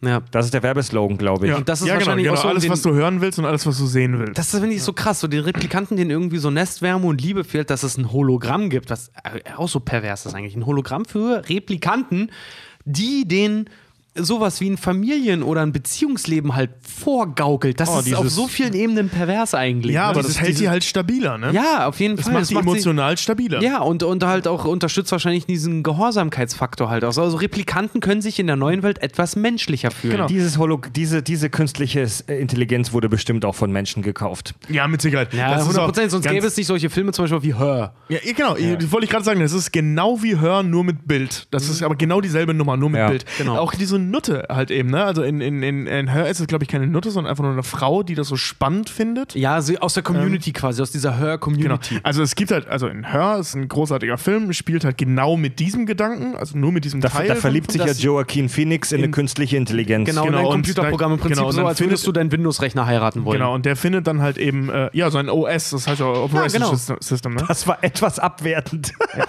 Gut, dann aber es, wird, es wird halt immer so gesagt. Ne? Also ich habe mich in meine OS verliebt. Ja. Und ähm, worauf wollte ich hinaus? Ah, genau. Und die finden dann halt eben, was genau in Blade Runner 2 auch passiert, eine Frau, die sich bereit erklärt, so zu tun, als wäre sie der Körper dieser KI. Ähm, das ist in Hör übrigens fantastischer Film, ähm, eine Ja. sehr romantische Nummer, die schlecht ausgeht. Und in, in Blade Runner 2, weil das ja eben so ein bierernster Film ist, ähm, fickt er die halt tatsächlich. Und es ist überhaupt nicht romantisch. Das ist so. Gezwungen. Wir, ist wir so sa- ganz- man muss dazu sagen, wir saßen im Kino und ich meinte zu Richard, sag mal, ist das schräg, dass mich das gerade anmacht? Und Richard so, ja, mir geht's auch. Und Fred von der Seite, ja, mir auch. also, also diese, se- seine holographische Freundin, synchronisiert sich mit dem Körper der Nutte. ja. genau. Die Bewegungen, und ja. Die laden sich eine reale Hure ins, in die Wohnung Die ein, aber auch ein Replikant ist. die auch ein Replikant ist. Und die wird dann von dieser holographischen Freundin, die synchronisieren sich, sodass diese physische Replikantenhure Wow, mein Hirn platzt gleich. Dass, dass diese physisch reale Replikantenhure plötzlich so aussieht wie seine holographische Freundin. und das ist sehr Diese- geil die, gemacht, die, die, technisch wo auch. KI-technisch wirklich Gefühle für ihn hat. Und Ja. also seine, seine holographische Freundin wird dir als Zuschauer sehr sympathisch nahegebracht. Ja. Also du, es ist nicht so, dass das ein kalter Roboter ist, ein komisches Programm, sondern du fühlst mit dem. Und da sind Ja. wir wieder beim Posthumanismus. Äh, diese, die, du, diese, diese Freundin, die hat Gefühle. Hat sie die oder simuliert sie die Wir nur? sehen, wir sehen in diesem Film drei, zweieinhalb Menschen wirklich sehr, äh, sehr, sehr, sehr genau. Das ist einmal der Böse, der Wallace. Und dann ist es äh, die LAPD-Chefin, äh, Mad Madame, die nur Madame Die wird genannt nur. Madame das ist die genannt, Frau übrigens, die bei House of Cards die äh, Frau Genau. von, Je- äh, Jenny aus, aus von Kevin äh, Spacey gespielt genau, hat. Oder Jenny aus Forrest Gump. Genau. Ähm, wie heißt die nochmal? Äh, tolle Schauspielerin. Ich weiß es leider auch nicht Die mehr. Mutter von Wonder Woman. Jedenfalls, nee, die, die Trainerin von Wonder Woman. Jedenfalls, äh, die ist ein Mensch.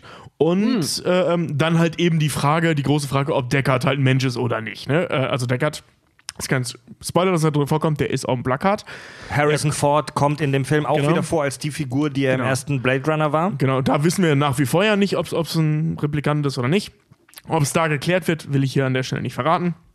Es wird, es wird nicht geklärt. Nee, es bleibt, die Frage bleibt offen. Die Frage bleibt, wieder mal Wird aber offen. direkt angesprochen, er sagt, ich weiß, ich kenne die Antwort. Ende der. Ja, ganz genau. Die fand ich sehr so geil, bisschen wie, bei, wie bei. Looper so ein bisschen. Es wird von dem, von dem Wallace, also irgendwann in dem Film kommt es zu dem Punkt, dass dieser Wallace, dieser, dieser, dieser ähm, total kaltherzige Blinde, der ist blind, Industriemagnat, den Deckard bekommt, um Informationen aus ihm rauszuholen.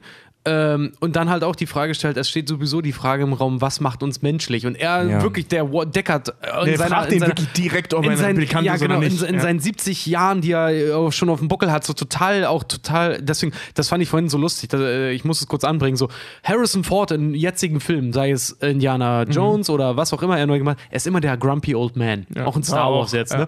Und dann halt sofort so, ich weiß, was real ist. Ja. So, ja, okay. Worauf du, ich hast, du hast dich also dafür entschieden, Mensch, realer Mensch zu sein, offensichtlich. Worauf ich aber hinaus wollte, war, wir, wir treffen zweieinhalb Menschen, also zwei, von denen wir es wissen, einen, von dem wir es nicht wissen, und halt sonst nur Replikate. Also ich meine, korrigiert mich, aber ich könnte mich jetzt sicher an sonst einen anderen Menschen erinnern.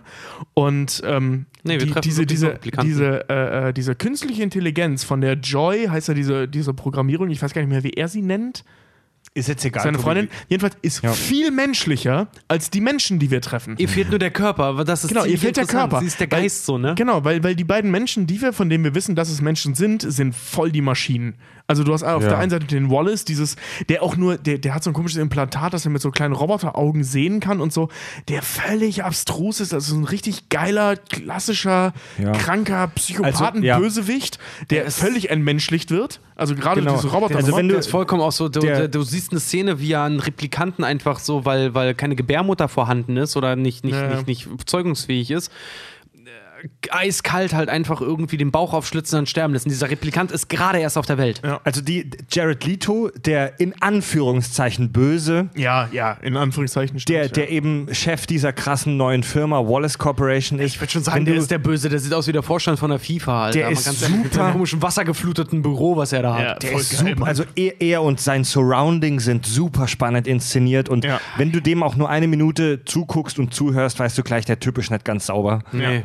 So, und dann, dann hast du auf der, Der anderen Typ ist Seite. halt nicht ganz sauber im Kopf. Nee, dann hast du auf der anderen Seite eben die Madame, also die Chefin vom LAPD, die ist halt auch so, schaff für mich, mach das für mich, du bist halt das. Ja. Ich weiß, dass du ein Replikant bist, deswegen, äh, deine Werte sind unter dem, wie es sonst sind. Also, die ist voll die Maschine. will halt- vollkommene, ja. vollkommene Entmenschlichung bei der Überprüfung von Menschlichkeit bei anderen Lebewesen Genau, genau, ne? ist sie ja. völlig entmenschlicht. Das heißt, die einzigen beiden Menschen, die wir sehen, also noch viel krasser als im ersten Teil, sind die unmenschlichsten Ja, Charaktere. ganz genau. Während eigentlich die menschlichste Figur in diesem Film, Der Replikant ist. nein, nicht der Replikant, Nee. das Hologramm ist. Das Hologramm ist, ja. das genau. ist die menschlichste Ganz Figur genau. in diesem Na, Film. und die, die, äh, äh, äh, nee, wir haben noch einen dritten äh, Menschen, die, die die Erinnerung fertigt. Nee, ja, das, darauf, ist, das ist ein ganz anderes, Ja. das ist ein bisschen komplizierter. darüber, darüber Ähm, la, aber- lass, uns, lass uns darüber bitte nicht sprechen. Ja. Das ist nicht so wichtig jetzt für unsere Diskussion und das ist, das, da gehen wir dann auch in die Major Spoilers. Eben, und das ist auch super kompliziert. Deswegen, äh, äh, ja. Ja. Aber, Aber ähm, wie gesagt, das ist das Ding. Ne? Also die, äh, selbst die Replikanten sind nicht mehr so menschlich wie das noch weniger menschliche, nämlich das gar nicht physische, das Hologramm. Ja. Das ist das menschlichste Wesen in Der, diesem Film. seine, seine holographische Freundin ist die schönste Frau, Stimmt. die wir sehen in dem Ja. Film. Ja. Und sie ist auch die sympathischste und menschlichste Frau, die wir sehen. Ja, weil sie ihn als einzige menschlich behandelt. Ja, ich meine, er kommt in die Wohnung rein, er schaltet sie an, was ich schon so krass Ja, finde. Er ja. schaltet sie an und das Erste, was sie macht, das dachte, ich dachte die ganze Zeit, da läuft ein Protokoll halt für die Replikanten, weil du siehst sie anfangs nicht. Habe ich auch gedacht, ja. Ähm, und plötzlich erscheint sie aber und sie ist die Einzige, die ihm wirklich so eine Nestwärme halt auf, äh, ja, gibt. So, sie fragt ihn, wie war dein Tag und was anstrengend und ach, du hast dein Shirt so leicht zerrissen und er ist halt so, du siehst doch so in seiner eigenen vier Wänden eigentlich so Stimmt, seine eigene Frage, wie Wohnung. geht's dir? Ja. Ja. Genau, sie fragt ihn, wie geht's dir und er kommt halt nach Hause. Ja. Er kommt halt nach Hause von einem echt schweren Angriff, weil du siehst gleich in den ersten 15 Minuten, er kriegt megamäßig aufs Fressbrett. Kommt nach Hause, hat Wunden überall, blutet, sich noch ist, und so, flickt ja, sich noch flickt sich selber zusammen, ist vollkommen im Arsch, hat noch ein mega beschissenes Gespräch mit seinem Chef, eigentlich, also mit dieser Madame, und kommt nach Hause und in deinen eigenen vier Wänden, was eigentlich so ein Ruhespot ist, ne? Diese eigenen vier Wände sind so mechanisch, dass du im Prinzip keinerlei Wärme dort empfängst. Ich meine, der geht unter eine Dusche und diese Dusche sprüht fünf Sekunden lang so heftig viel Wasser auf dich und geht danach aus, dass du im Prinzip danach hast du geduscht. Da kommt, so, da gesehen kommt auch hast so du noch so ein geduscht. Spruch, ne, eben, sie sind so und so sauber. Interessante Szene. Wasser scheint in der Welt auch Mangelware zu sein. Der geht unter die Dusche und da gibt es so, zack, einen kurzen Schwall und dann ist fertig. Ja, Wasser. aber nicht nur ein Schwall, einen es kommt aus, gezielten Schwall aus halt, mehreren ja. Düsen, macht es immer so und dann bist du sauber. Ja. Ähm, was ich noch sagen wollte. Ah, fuck, jetzt hab ich's vergessen. Scheiße, Entschuldigung, weiter. Ach genau, sie ist der, äh, die einzige Figur in dem Film. Äh, Harrison Ford spricht mal über Liebe. Der redet über Liebe. Sie ist die einzige Figur, die mal sagt, ich liebe dich. Ja, stimmt. Stimmt. Ne, also die einzige nicht, also nicht mal im Ansatz menschliche Figur ist die einzige, die von Liebe, äh, von Liebe spricht, nicht über Liebe. Fand ich auch sehr geil. Das Geile ist auch Harrison Ford, wenn man ihn trifft, äh, dann sieht im Film, er hat sich, ähm, Deckard, die Figur Deckard, hat sich extrem weit zurückgezogen aus der Zivilisation. Las Vegas vermutlich. Irgendwo höchstwahrscheinlich in Las Vegas, weil er macht Man sieht Anspielungen. die Karte, aber wir hatten keinen Schimmer, wo genau Ja. Las Vegas liegt. Aber wenn man das weiß, wird man wahrscheinlich feststellen, dass es Las Vegas ist. Ja, er macht, er macht halt Anspielungen darauf. So, ähm, Ja, man sieht ja auch die Karte, Genau, und er, er redet halt davon, so das Nachtleben war hier mal besser und du siehst eine Elvis-Show, so eine holographische auf Ich der habe Bühne. Millionen deswegen- Flaschen Whisky. Hier. Genau, deswegen könnte man davon ausgehen, das ist höchstwahrscheinlich Vegas, wo er ist. Aber auch so zum Thema Liebe, ne? Was hat er als Gefährten? Wahrscheinlich einen Replikantenhund. Ja, genau. Der fragt er, ist das ein echter Hund? Und er sagt, keine Ahnung, frag ihn. Ja. Also es ist ihm auch egal mittlerweile. Ne? Ja, irgendwo schon. Also wenn ihr in den Film geht, dann achtet auch mal auf Kameraarbeit und auf Bildaufbau. Das ist fantastisch. Eine Szene, die mir mega krass in Erinnerung geblieben ist. Du siehst den Hund, also du siehst den Hund an der Kamera vorbeilaufen, so in Zeitlupe. Und der setzt sich dann dahin und du siehst im Hintergrund verschiedene Raumschiffe wegfliegen. Es ist schwer zu beschreiben. Es ist, also wenn, wenn, wenn der Film nicht für den Oscar für die beste Kamera nominiert wird, dann weiß ich auch nicht. Nee, also Ja, ohne Scheiß. Das also Ding wirklich, ist halt das doch einfach. War beim ersten ja auch schon so. Also, es ist wirklich Ja. unver also man müsste, eigentlich müsste man sich hinsetzen und jede einzelne Einstellung besprechen. Hier können wir jetzt gerade nur sagen, das ist eine fantastische Leistung der Bildgestaltung. Also jetzt ist es ja logischerweise nicht nur Kamera, weil viel auch CGI ist. Ähm, es ist unglaublich, was sie da gebaut haben. Auch was Farben angeht. Zum Beispiel, als sie zu Harrison Ford Farben. kommen, da sind alle Bilder gelb. Gelb-Rot, Gelb-Rot, so ein Ja, aber vor allem gelb. Und, und das ist so ein bisschen, es klingt so ein bisschen cheesy, ein bisschen wie bei Aviator, da haben sie es ein bisschen übertrieben, wie ich, wie ich finde. Da ist es aber auch alles diegetisch, also in, der- die Handlung integriert äh, äh, gebaut. Und auch wieder das ganz ist saugeil. Ganz, ganz krache, krasses Spiel auch wieder mit Licht und Schatten, gerade was so in den Figuren halt Erkenntnis, Wissen Licht und und Unerkenntnis. Hab ich, was habe ich gesagt? Ja, Licht und Schatten. Licht Ja, und Schatten, ich was so, was so, wollte- ich wollte es nur betonen, ich wollte es was, nur betonen. was so Erkenntnis und Unerkenntnis der Figuren halt ausbringt, weil man sagt immer so blöd, eine Figur, die sich im Schatten befindet, weiß gerade nichts. Und eine Figur, die halb im Licht ist, hat eine Ahnung, ist aber noch am Suchen. Deswegen auch Mhm. dieses, dieses Dete- dieser Detektivcharakter. Aber wirklich so rein filmisch, visuell betrachtet, man dieses Schimpfwort immer mittlerweile bildgewaltig. Dieser Film verdient es wirklich zu sagen, er ist bildgewaltig, auch mit einer guten Story. Also wirklich, da fällt dir manchmal hier und da.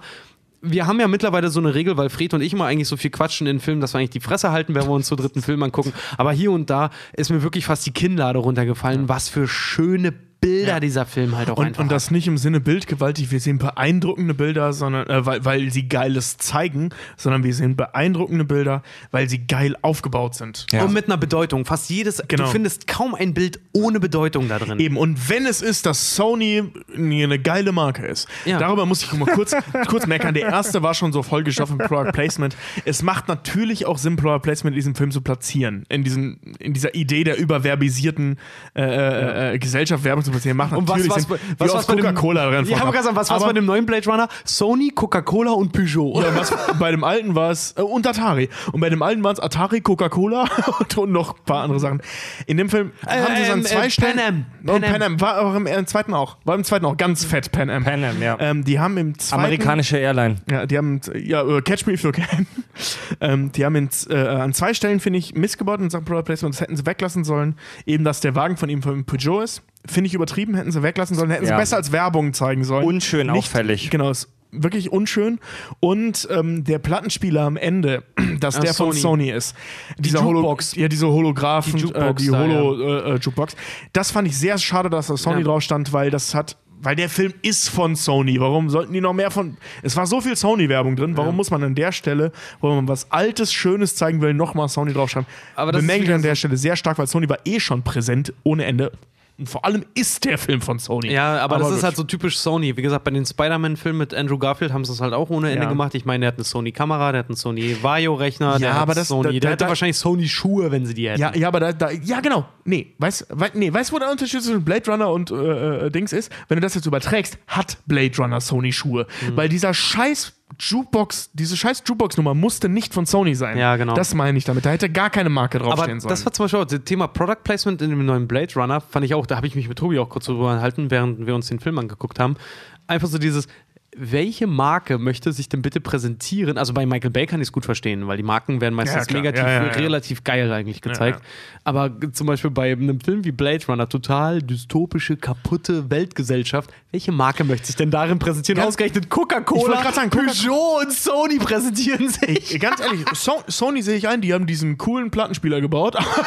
Aber ganz ehrlich, Coca-Cola hatte ich beim ersten Teil schon keinen Bock mehr. Das war keine positive Werbung. Das da Mann. diese riesige Coca-Cola, das wirkte echt Ja. total satirisch. Ey, wie, wie McDonalds oder halt auch Coca-Cola bei das fünfte Element. Genau, genau, das ist genau, genau. Mega negativ angehaucht im Sinne von, ja. wir ertrinken im Konsum. Genau. Ja, Und- ja, ja, ja, Oder ja, ja. äh, Idiocracy und so, ne? Also Ja. mit Starbucks. Also es ist wirklich so too much. Ich weiß jetzt, es, es gibt ja, ähm, ich weiß nicht, ob ihr das wisst, ähm, in, in Hollywood und auch in Deutschland, aber vor allem in Hollywood, in Deutschland spielt das nicht so eine große Rolle, ähm, gibt es zwei Logiken im Product Placement. Ich weiß gar nicht, ob du das weißt. Äh, Oder ob du das im Studium noch in Erinnerung hast. Es gibt zwei Formen von Product Placement. Das eine ist positiv und das andere ist negativ. Ah, ja, ja, ja. Und es gibt Firmen meinst, zum äh, Beispiel, was- warte, was- lass, lass mich ausreden, bevor du das jetzt wieder spoilerst. Nee, alles, nee, alles gut. Ähm, ich wollte nur was. Die ARD jetzt- hat das mal äh, leider sehr schlecht umgesetzt. Ja, wenn, wenn jetzt zum Beispiel ähm, Audi ein ganz großes Interesse daran hat, Werbung in diesem Film zu machen, fährt Iron Man ein Audi. Geschenkt. Wenn die noch größeres Interesse daran haben, fährt der böse Mercedes. Ja. Das heißt, es ist durchaus möglich, dass Pepsi zum Beispiel unfassbar viel Geld dafür bezahlt hat, dass Coca-Cola Werbung kriegt in diesem Film.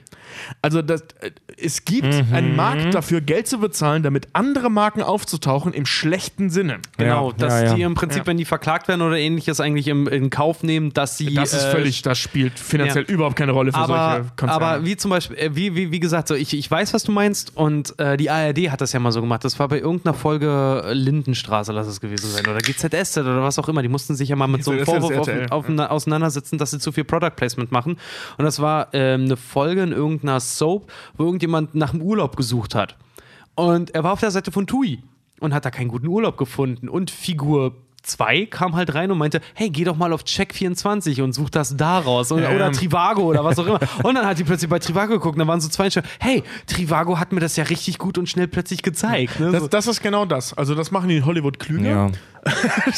aber da fließt auch mehr Geld. Nutten. Und ähm, also ich kann Blade mir Runner vorstellen, generell alles Werbenutten. ich kann mir nicht, obwohl Moment.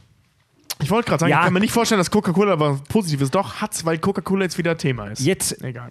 wird jetzt auch langweilig mit diesem Product Placement. Das haben wir alles schon 30.000 Mal irgendwie gehört und uns damit beschäftigt.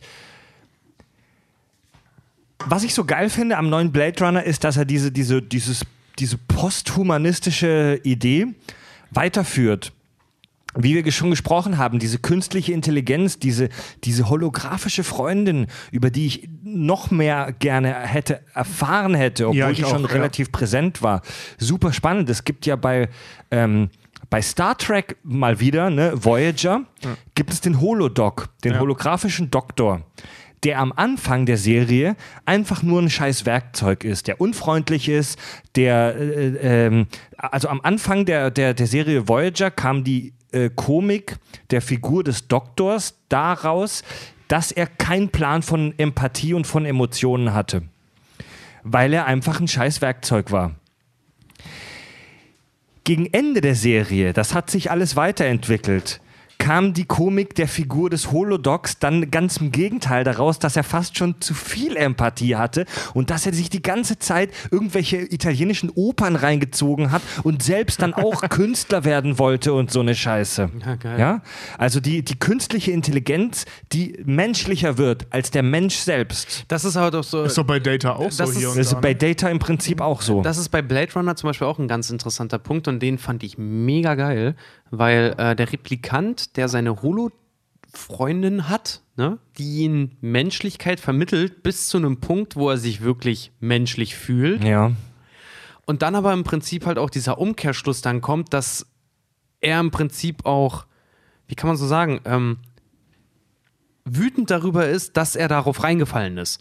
Weil irgendwann kommt der Punkt, wo er selber erkennt, eben dem Werbeslogan entsprechend, sie sagt, was du hören möchtest. Oh, stimmt. Und das war eine, fand ich persönlich eine sehr, sehr geile Szene, wo der, wo der, der Replikant selber erkennt, dass er emotional manipuliert wurde. Ja, das stimmt. Aber ich, an der Stelle war ich mir nicht ganz sicher, weil man muss übrigens vorweg sagen, eigen, eigentlich vorweg sagen, Ryan Gosling hat das toll gespielt. Muss, muss ja, man sagen. fand ich auch. Hat wirklich toll Mega. gespielt. Aber wirklich, In- wirklich super. in- Vor allem, Insgesamt in dem Film super schauspielerische Ja, alle- Leistung. alle. Ohne Ja. Scheiß. ja. alle Selbst du- Harrison Ford. Ja, durch, durch die Bank weg. Ich muss auch sagen, super gecastet. Durch, durchweg. Sehr viele junge, unbekannte Schauspieler dabei, aber durchweg super geil gespielt. Alles. Achso, ich möchte übrigens an der Stelle sagen, weil das ho- heute, glaube ich, so hinauskommt, äh, rauskommt, ich mag Harrison Ford sehr, sehr gerne. Ich habe jetzt trotzdem ein paar Mal über den gelästert. Ich mag ihn sehr, sehr gerne. Ich mag Harrison Nicht, Ford dass, auch. dass, dass, weil alle, jeder Filmfan mag Harrison Ford. Ich auch. Ändert nichts daran, an dem, was ich bisher gesagt habe. ich muss Jedenfalls, tatsächlich ähm, sagen, ich mag Ryan Gosling immer mehr. Weil ich habe, ich, ich, weiß mochte nicht, Ryan Gosling eigentlich schon immer. Nee, ich mochte Ryan Gosling lange weil nicht, du weil aber auch Beispiel, Trends nicht magst. Ja, na, zum Beispiel, ich, ich fand zum Beispiel Drive äh, mit ihm, fand ich Fantastisch. hasse ich wie die Pest. Echt? Ey, Der Drive ist ja hier von, von äh, wer ist da? Ähm, Egal, ja. Ja, aber Drive finde ich, ja. f- finde ich einen vollkommen überbewerteten Scheißfilm. Ich mag ihn. Ähm, aber Ryan Gosling selber so, ich finde total geil, was für Rollen der mittlerweile halt auch annimmt. Weil wenn du zum Hat Beispiel dir angeguckt gemacht. hast, jeder, der ihn zum Beispiel ähm, noch nicht gesehen hat, unbedingt angucken mit Russell Crowe und Ryan Gosling, The Nice Guys. Oh, den habe ich noch nicht gesehen. Der ist der Shit. Der ist, also da, da kommt wirklich mal raus, was für ein Talent Ryan Gosling nämlich du eigentlich hast- wirklich hat und das ist nämlich die dramatische Komödie. Du, du hast, du hast, du hast, äh, ähm, also Ryan Gosling reiht sich gerade in ein, in, äh, in, in so Menschen wie, wie, wie, ähm, wie heißt er? Äh, Matthew Brad Pitt. Nee, nee, nee, nee, nee, den eben nicht. sondern äh, Brad Pitt, George Clooney und Scarlett Johansson. Ähm, die Der ist schön, ja, aber der macht lass, gute lass, Filme. Lass mich ausreden. Ähm, die wirklich, also eben als Sexsymbole und so weiter gelten, weil mega heiß. Die aber, ich nenne mir von diesen vier Leuten drei Filme, die diesem Klischee entsprechen. Ja, ganz genau. Brad Pitt hat Rendezvous mit Joe Black gemacht. Interview mit einem Vampir. ist kein Klischeefilm in der, in der Richtung. Naja. Ich, ich rede von so Du willst die Liebesfilmen. Negativbeispiele aufzeigen. Nee, nee, ja, genau. Ich, ich will von, so, von so Frauen. An der Stelle bitte nicht mich als Sexist verstehen, sondern Womanizer-Filme. von, von so Womanizer-Filmen. Von, von, ne? Und Ryan Gosling hat Äh, Eat, Pray, Love. Eat, stimmt, Eat, Pray, Love. Ne, warte mal, hä? Na Nee. doch, wo, wo Crazy es dann halt, Stupid Love. Ah, Crazy Stupid Love, Der- genau, ja, hier, genau, wo er sein Crazy Hemd auszieht Love. und es dann Der heißt, du siehst aus wie gefotoshoppt. Der Film, der Film ist, dazu muss man mal sagen, fantastisch. Das ist eine fantastisch inszenierte Liebeskomödie, Ja, aber es ist okay, eine darf ich mal Liebeskomödie. ganz kurz sagen. Tobias Angeheist hat übrigens auch eine Vagina. Tobias Angenheister hat auch Twilight gelesen. Äh, ähm, Crazy Stupid Love ist ein toller Film. Kann man nicht anders sagen. für dich. Äh, Ich weiß. Ähm, also, ja, kommt drauf an. Also, ich stehe dazu. Äh, jedenfalls, worauf ich hinaus will, dass äh, also diese vier Leute halt eben kaum was vorzuweisen haben, was ihrem äh, äh, Ruf entspricht. Was Ja. ich so interessant Ja, ja, ich finde. weiß, ne? was du meinst, Also, ja, Äh, Matthew McConaughey hat 20 Jahre lang nur Dinge getan, die seinem Ruf entsprechen und dann Ja. sein Image gebrochen. Die hatten, haben dieses Image nur ihrer Optik wegen, nicht von ihrer Arbeit wegen. Genau. Scarlett Johansson ja genauso. Ja. Also, äh, Ricky Christina Barcelona oder so, das ist. Äh, Ja, super Ne? Schauspieler, die Ja. unter der Maske des äh, Sexy Boys und Sexy Genau. Girls Und Ryan Gosling leider. hat das eben auch. Also Ja. Ryan Gosling hat eigentlich fast nur geile Rollen gespielt. Geil, Ryan Gosling. Und der ist noch ein toller Schauspieler. ja. Ja. Also wie gesagt, Blade Ja. Runner Er ist besser 2009 als Harrison Ford. 2049. Ich glaube, mehr können wir, dürfen wir eigentlich gar nicht zu dem Film sagen. Ja, ich würde das Thema tatsächlich auch bald beenden. Ja, weil Ja, das Ding ist halt also, Doch, man, über vielleicht, eine Sache mal, vielleicht, vielleicht können wir ja noch mal ein Part 2 machen. Nein, nein, wir müssen, wir müssen jetzt noch über. Nein, müssen wir gar nicht. Wir müssen über eine Sache noch reden, die ist kein Spoiler, weil es direkt von Anfang an darum geht. Das ist diese Frage des Babys, darüber haben wir noch gar nicht gesprochen. Ja. Äh, das haben wir nur angeteased. Dass es halt eben ein Baby von Replikanten gibt. Ja. Dass Replikanten sich reproduzieren können. Ja. Und Was die Daseinsberechtigungsfrage schon wieder ein ganz neues Richt Was vor allem- Licht rückt. Richt lückt. was vor allem die Daseinsberechtigungsfrage des Menschen in Frage stellt, weil Ja. Replikanten sind genetisch gesehen besser als richtige Menschen. Also wenn du, wenn du von der Idee ausgehst und das weiterspinnst, dass Replikanten physisch im Prinzip fast genau dem Menschen entsprechen, dass sie, und besser. dass sie, dass sie wirklich genetisch designt nach der Vorlage des Menschen sind, ähm, stelle, ich, stelle ich mir die Frage, wieso sie nicht schwanger werden sollten. Also ich finde, es ist ein absolut plausibler, in Anführungszeichen natürlicher nächster Schritt, dass diese Replikanten sich dann auch fortpflanzen. Also Fred, ganz ehrlich, ähm, jetzt mal rein von deiner evolutionären Standpunkt betrachtet. Wenn es jetzt, pass auf, dasselbe Beispiel hätten wir zum Beispiel äh, mit den amerikanischen und den europäischen Eichhörnchen. Diese roten und die, äh, roten und die braunen Eichhörnchen. Ne? Die aus Amerika töten unsere Eichhörnchen, weil sie unseren Eichhörnchen überlegen sind. Die Frage ist jetzt, wenn es dich quasi nochmal, sagen wir mal, du bist ein rotes Eichhörnchen, wenn es dich jetzt nochmal als braunes Eichhörnchen gibt und das aber wirklich dann besser ist als du und dich im Prinzip auslöschen könnte, würdest du dann selber, also im Prinzip die Rollen switchen. Replikanten werden plötzlich Menschen und Menschen werden zu den Replikanten. Also wir werden plötzlich die Gejag der Jäger, der Gejagte, äh, der Jäger wird zum Gejagten. Und das ist halt die also- also- Schwierigkeit daran. Und das versuchen die Menschen im Prinzip auszuschalten Ja, das oder das, unter Kontrolle zu bringen. Es, es gibt ja ähm, dieses Terminator, das ist ja so ein bisschen dieses Terminator-Problem. Die haben etwas geschaffen, oder Matrix, ne? Die haben etwas geschaffen, das besser ist als sie. Ja. In dem Fall ist das sogar genau das gleiche wie sie, nur besser. Also Mhm. die haben de facto den, den Nietzschen Übermenschen geschaffen. Die haben dasselbe nochmal, nur klüger, besser und stärker Haben erschaffen. ihn, haben ihn versklavt und er wehrt und haben sich. ihn versklavt und, und, und den, den Handicaps eingebaut. So, die neueste Generation hat keine Handicaps mehr, spielt aber eine halb eine Rolle. Die größere Rolle ist, wenn die ein Kind zeugen, weil die sind ja vorher genetisch verändert worden, vor der Geburt.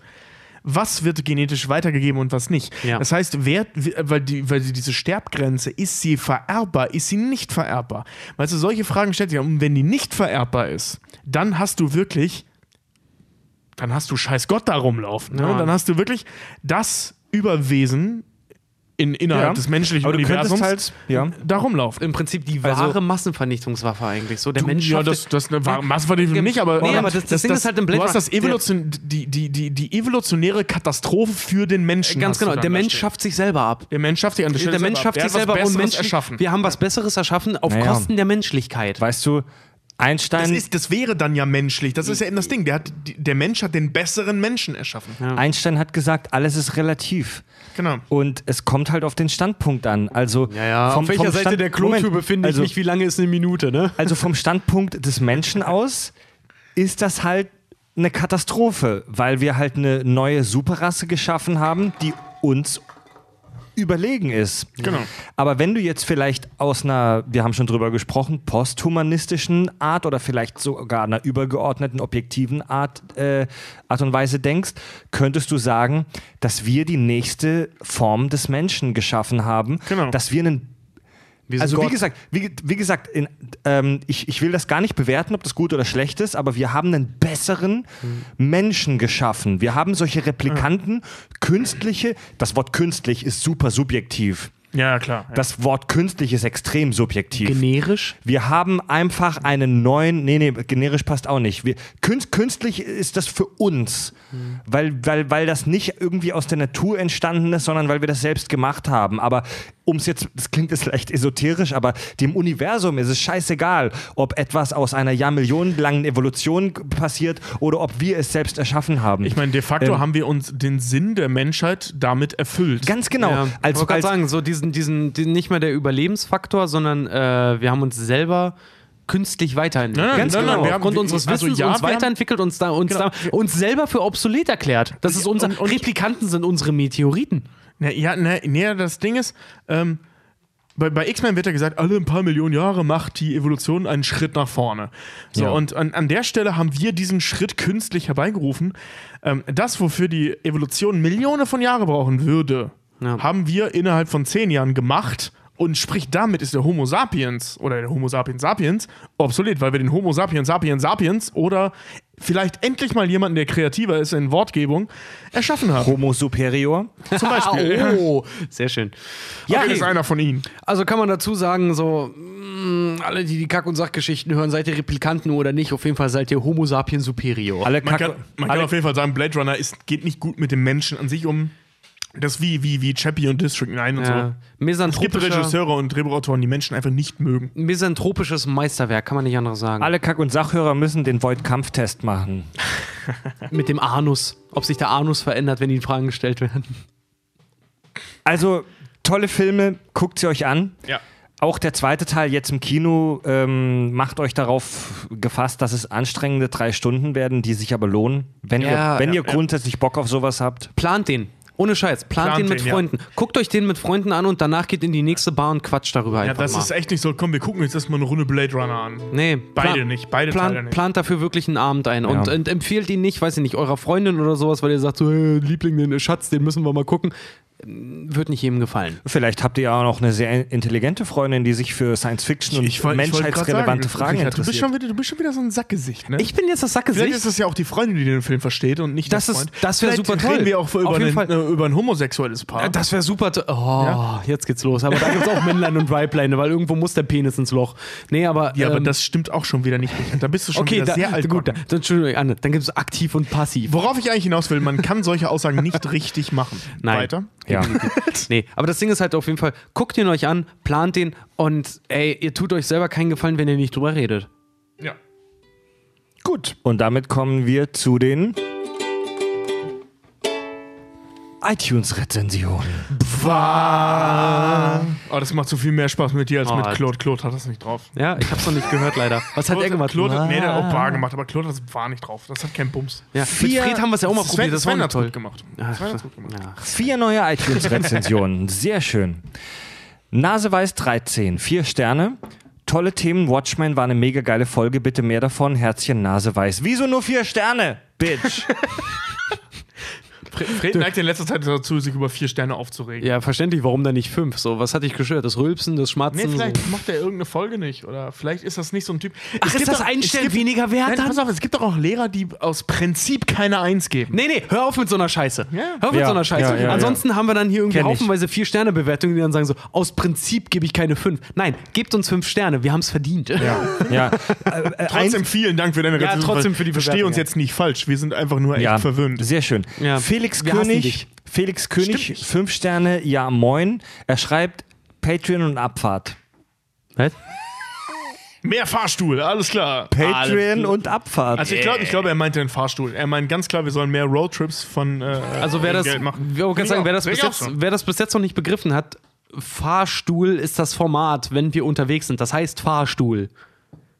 Ach so, stimmt, das haben wir in der normalen Folge nie gesagt. Nee. Ne? Es gibt das Format Fahrstuhl im Ja, Premium. das haben wir das da erste Mal bei der- wir durch die Gegend das haben und wir das- stuhlen euch voll. Das haben wir das erste Mal jetzt bei der Gamescom gemacht. Das heißt Fahrstuhl.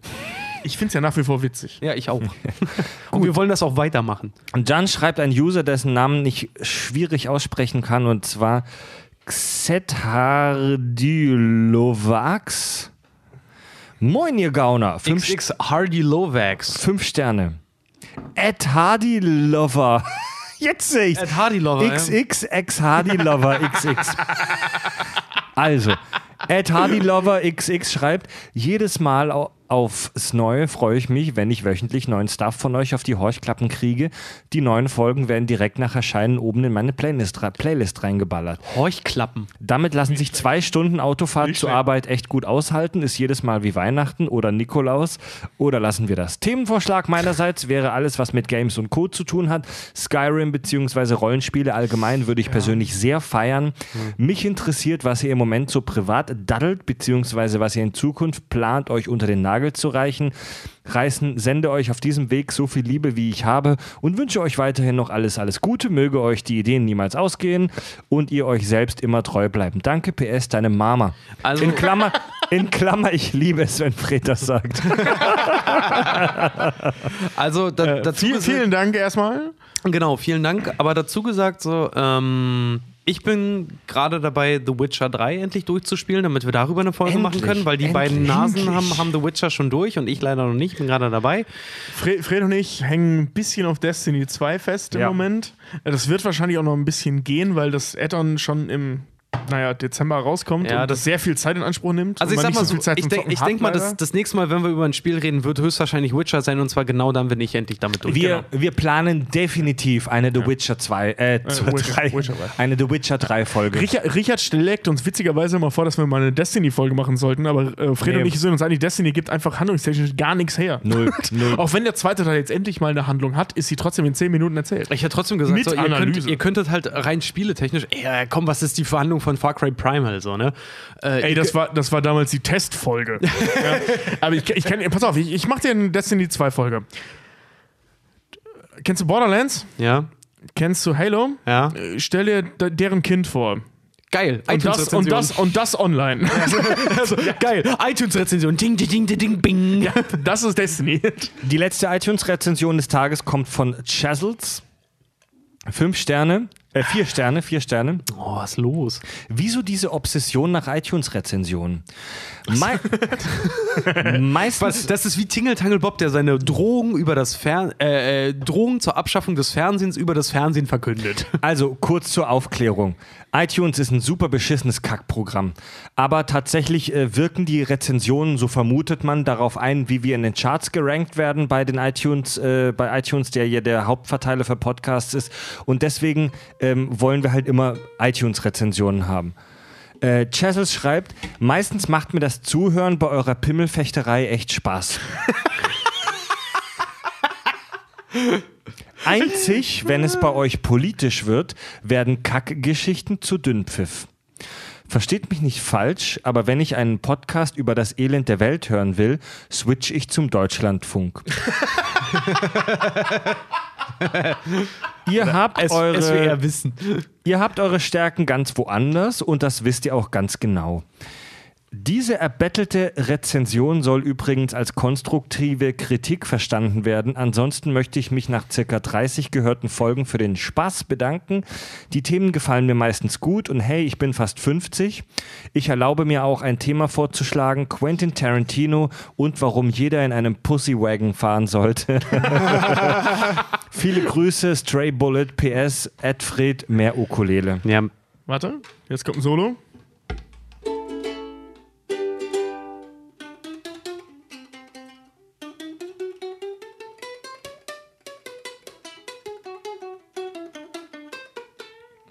Ich bin gerade ehrlich gesagt ein bisschen beeindruckt. Mega Ich weiß, aber ich bin in deiner Fingerfertigkeit ich sehr Ich wollte beeindruckt. sagen, ich bin gerade, ich bin ein bisschen geil. Ich habe ein Zelt in der Hose Ich habe versucht, eine Pentatonik zu spielen. Das funktioniert. Wer sich mit Musik auskennt, das funktioniert auf einer Ukulele gar nicht. Jedenfalls, Pentatonik. äh, man muss dazu ja. sagen, wir versuchen ja immer politisch äh, fern zu bleiben. Ja. Wir können äh, in diesem Podcast und wollen auch nicht unsere tatsächlichen beziehungsweise weit oder tiefgehenden politischen Meinungen äh, äh, kundtun, weil das gehört an der Stelle hier nicht hin. Nee. Das Ding ist auch, das einzige Mal, dass wir wirklich politisch geworden sind, war bei der Jubiläumsfolge. Wo Und wir auch uns da nur angekratzt, weil wir das echt nicht wollen. Ja, wo wir uns über viele Sachen dann noch geäußert haben, die einfach auch aus- aus der Community kamen. Aber im Großen und Ganzen können wir dich beruhigen. Keine Sorge, wir werden nicht politisch. Bis auf, dass wir hier und da vielleicht mal den USA-Präsidenten ein wenig bashen oder die AfD. Also, äh, ja, äh, also Chessels Zuschrift ist auf jeden Fall. Ähm, Sehr wertvoll mal. ja, nee, ohne Scheiß. Also, ich gebe dir da, lieber Chessel, auch absolut recht. Ähm, unsere Stärke liegt äh, darin, fiktive Quatschwelten zu analysieren. ähm, ein, eine Sache noch zu, zu dieser ganzen iTunes-Rezession-Nummer. Das ist, es, es heißt so in der Legendenwelt des Podcasts, dass iTunes halt eben der, das Verteilerportal ist. Ja. Und gute iTunes-Rezessionen bringen uns halt eben in den Charts nach vorne, die äh, in den iTunes-Charts, die leider eben eine Verlinkung auf sehr viele andere Charts sind und dementsprechend eine größere Community, Community bieten. Das Ja. heißt, wenn ihr uns schreibt und uns geil findet oder scheiße findet, je nachdem, Ne? Also wenn wir, äh, äh, je mehr Rezessionen wir haben, egal welcher Meinung, tauchen wir in mehr Charts auf und erreichen somit mehr Leute. Genau, iTunes läuft unter dem Prinzip wirklich jede PR ist PR. Genau. Deswegen lesen wir auch jede iTunes-Rezension vor. Und damit kommen wir jetzt zur lustigen Kategorie.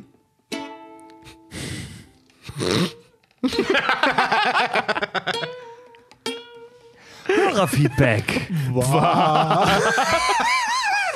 Warte, wir machen mal wieder so. Komm, wir machen mal wieder ein verächtliches. Eins, zwei, drei. Wahr. Bah. Aber heute haben wir gar keinen Grund. Fred war lieb Nee, heute. eigentlich schon, der war richtig lieb. Du kriegst, heute, warte, du kriegst heute ein schönes. Chris heute ein richtig, Ähm, richtig tiefes so. Ja. Oh, ich habe ein Zelt in der Hose. also, Hörerfeedback ist ja auch so ein bisschen Community Talk und unsere Community macht sich gerade ein bisschen selbstständig. nee, es ist wirklich so, unsere Community wird erwachsen. Es gibt das jetzt Das, das Werk wird dem Künstler aus der Hand gerissen, ja? es, Ja, gibt äh, jetzt, es gibt jetzt eine, eine, eine Facebook-Gruppe, habe ich schon angeteased, die heißt Kack- und Sach-Fans, die immer mehr Leute jetzt kriegt. Da gibt es sogar einen Discord-Channel von unseren Fans. Äh, den Link findet ihr in dieser Facebook-Gruppe. und vielleicht erinnert ihr euch, in der letzten Kack- und Sach-Folge über die Sendung mit der Maus kam mein dunkles TV-Geheimnis raus, dass, ich, dass ich mal bei einer Scripted Reality-Show vor lange, langer Zeit mitgespielt habe. Und das Internet ist explodiert in, ich der, fand in so, der letzten Woche. Ich fand so lustig, weil ich war ja im Urlaub, als ich das gesehen habe, ne? Ich fand so mega witzig, wie die Leute darauf abgegangen sind. Ja, zu Recht, weil wir auch so darauf abgegangen sind. Erinnerst du dich noch? Ja, ja, auf Jetzt kam, jetzt kam in der letzten Woche echt gefühlt hundertmal die Frage, wo ist der Link zu diesem Video? Also, das Video hat Andreas Himmelspach für uns äh, gefunden. Einer unserer ersten und geilsten Patreon-Backer. Vielen Dank, Andreas. Du kriegst, du, du, du kriegst von uns auch noch auf jeden Fall das signierte Bier nach Hause Ist geschickt. er, ist er aus Hamburg? äh, er ist umgezogen nach Neu-Wulmstorf. Ähm, nach Alexi Hamburg Bexi kommen? oder was? Das heißt, wir geben es Alexi Bexi mit, du kannst es dir bei dem abholen. Ja, ja, oder, oder wir treffen uns mal mit ihm in Hamburg, warum nicht? Und ähm, wenn ihr dieses Video sehen wollt von meinem peinlichen Auftritt im Fernsehen vor über zehn Jahren, dann äh, geht in diese Facebook-Gruppe Kack- und Sachfans. Da steht alles mittlerweile drin, was irgendwie äh, über Claudio oder Fred im Netz zu finden war. Coolerweise arbeiten Richard und ich hinter der Kamera.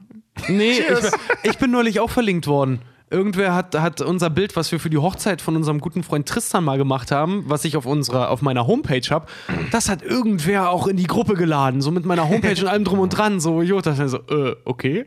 Scheiße, jetzt geht's los. Ähm, dann gibt es einen Gewinner unseres Poster-Contests. Oh und ja. zwar äh, Oh, Applau stimmt. Applaus für Evelyn Bones. Das ist die, das ist die gute Frau mit dem, mit dem Sifferkacki, ne? Ja, Herrlich. genau, die mit dem hat- Sifferkacki und dem Ständer in der Windel. Genau, die hat ein wirklich tolles Bild von Ja. unserem Maskottchen Kaki Brownface gemalt und bekommt jetzt von uns ein signiertes Poster nach Hause geschickt. Muss man sagen, war auch mein Favorit, weil im Prinzip sehen wir drei so aus, wenn wir zu Hause alleine Filme gucken. Ja, Tobi Ja, oder spricht für nicht? sich gerne alleine. Sitz, sitz, sitzt du in voller Montur zu Hause, wenn du einen guten Film guckst? Nee, ich, hab, ich bin tatsächlich auch relativ häufig nur in Buchse. Ja, siehst du, ich Aber nicht auch. in Windel. Ja, Alter, es ist, nicht, es ist die Zeichnung einer Unterhose. Künstlerische Freiheit. Nee, ich habe dann meistens auch, ich habe so eine kurze Jogginghose, die ich nicht zum Joggen benutze, sondern zum, zum Hosen. Naja, die meisten Jogginghosen, wir haben noch niemals eine Langstrecke gesehen. Du. Gut, dann kommen wir jetzt zum richtigen Hörerfeedback und zwar haben wir mal wieder Post bekommen. Wir bekommen echt viele Geschenke für einen Hörern im Moment und zwar haben wir äh, Ganz kurz, ich habe gesehen, da war ich ja noch nicht da. Wir haben so ein mega geiles Licht bekommen, ne? Ja, von Manuel, voll geil. Ey, mega cool. Das ich hab's sieht man leider noch, ich hab's, ich hab's leider noch nicht in Action gesehen. Ich will es gleich nochmal sehen. Zeig- wenn zeig mir mir voll gleich gefällt. mal, Finde ich mega geil. Unser Äh, neues- es noch nicht Dankeschön dafür. unser neuestes Hörergeschenk. Hier, lieber Tobi, hier, lieber Richard. Das ist ja cool. Schlüsselanhänger. Nein! Schlüsselanhänger, die aussehen wie ein rotes Herz, auf dem Kaki abgebildet ist. Alter, der Hammer. Und ich habe dazu auch Post bekommen. das ist ein Schlüsselanhänger oder so ein, so ein mal, USB-Bändchen? Guck mal hier drin rum, da steht sogar noch drauf. Da steht was drauf. I, nee, von Glory für Richie. Tobi, voll geil. Hallo Fred, Richard und Tobi. Schon ein paar Mal habe ich mit euch via Facebook gechattet, habe immer mal wieder meinen neunmal klugen Klugschiss beigesteuert und habe euch zwei Fanarts gewidmet. Die sieht man auch gerade aktuell bei uns auf Facebook. Äh, das hat mir jetzt nicht mehr gelangt, deshalb habe ich mir erlaubt, euch dreien, meinem äh, Freund, der mich erst auf euch gebracht hat, und mir Schlüsselanhänger anzufertigen. Die Herzform habe sie leider, da mir erst zu spät kam, dass das für drei Männer wohl nicht so geeignet ist. Da waren die Teile aber leider schon fertig. Nach kurzem Überlegen kam mir dann aber der Gedanke, dass drei Männer, die so einen Podcast machen, sich sicherlich nicht schämen, mit Herzchen in ihren Schlüsseln rumzulaufen. Überhaupt nicht. Ey, me ey mega Ich geil. hoffe, sie Alter. gefallen häng den, euch. Ich hänge den an meinen, ich den 100 Pro an meinen Schlüssel. Ey. Ich das auch, ich ja. mega schön. Eure Glory G. -Punkt aus Nürnberg. Danke Richtig cool, vielen. Dank. Das ist echt cool, das kommt echt am Menschen. Ja, jetzt haben wir Ey, das ist- herzförmige das ist- Schlüsselanhänger mit Kaki drauf. Ey, das Voll ist mit richtig Widmung geil. auch und so. Äh, Das ist echt kleiner, kleiner, kleiner Hinweis noch so. Ich weiß, es ist, ich finde es mega toll und es ist mega lieb. Ähm, aber ich mag alle Spitznamen, die auf Richard gehen, leider nicht. Aber Ich weiß, das ist herrlich, oder? Er hasst es, wenn wir ihn Richie nennen und wir nennen ihn ständig Richie. das ist herrlich. Ja, aber, aber sonst, ey, vielen, vielen Dank. Super. Ich werde es mir auf jeden Fall an den Schlüssel hängen. Du, ich, ich poste ein Bild auf Instagram davon. Ja, so, Leute. auf, an, an unseren Schlüsseln. Finde ich super geil. Thomas schreibt uns und er besteht auf seinem Themenwunsch.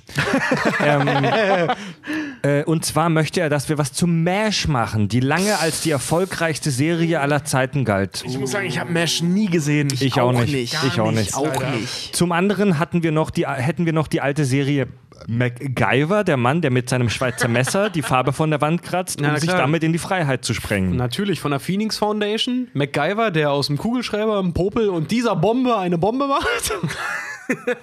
Also MacGyver Also- müssen wir mal gucken. Ähm, habe ich nur ein paar Folgen von gesehen. Ähm, Ey, habe ich leider alles find- gesehen, find ich, weil find mein ich, Vater find ist ich, ganz, ich, ich finde es auch ganz witzig.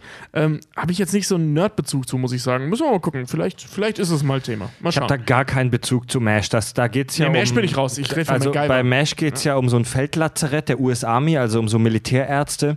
Ähm, mag sein, dass es mal die erfolgreichste Serie aller Zeiten war, hat aber in meinem Gefühl irgendwie in der heutigen Popkultur gar keine Bedeutung mehr. Kann das sein? Ja, also ich weiß nicht, da habe ich, da habe ich, ich habe eine Doku gehört auf der Autobahn in Frankreich über Bonanza.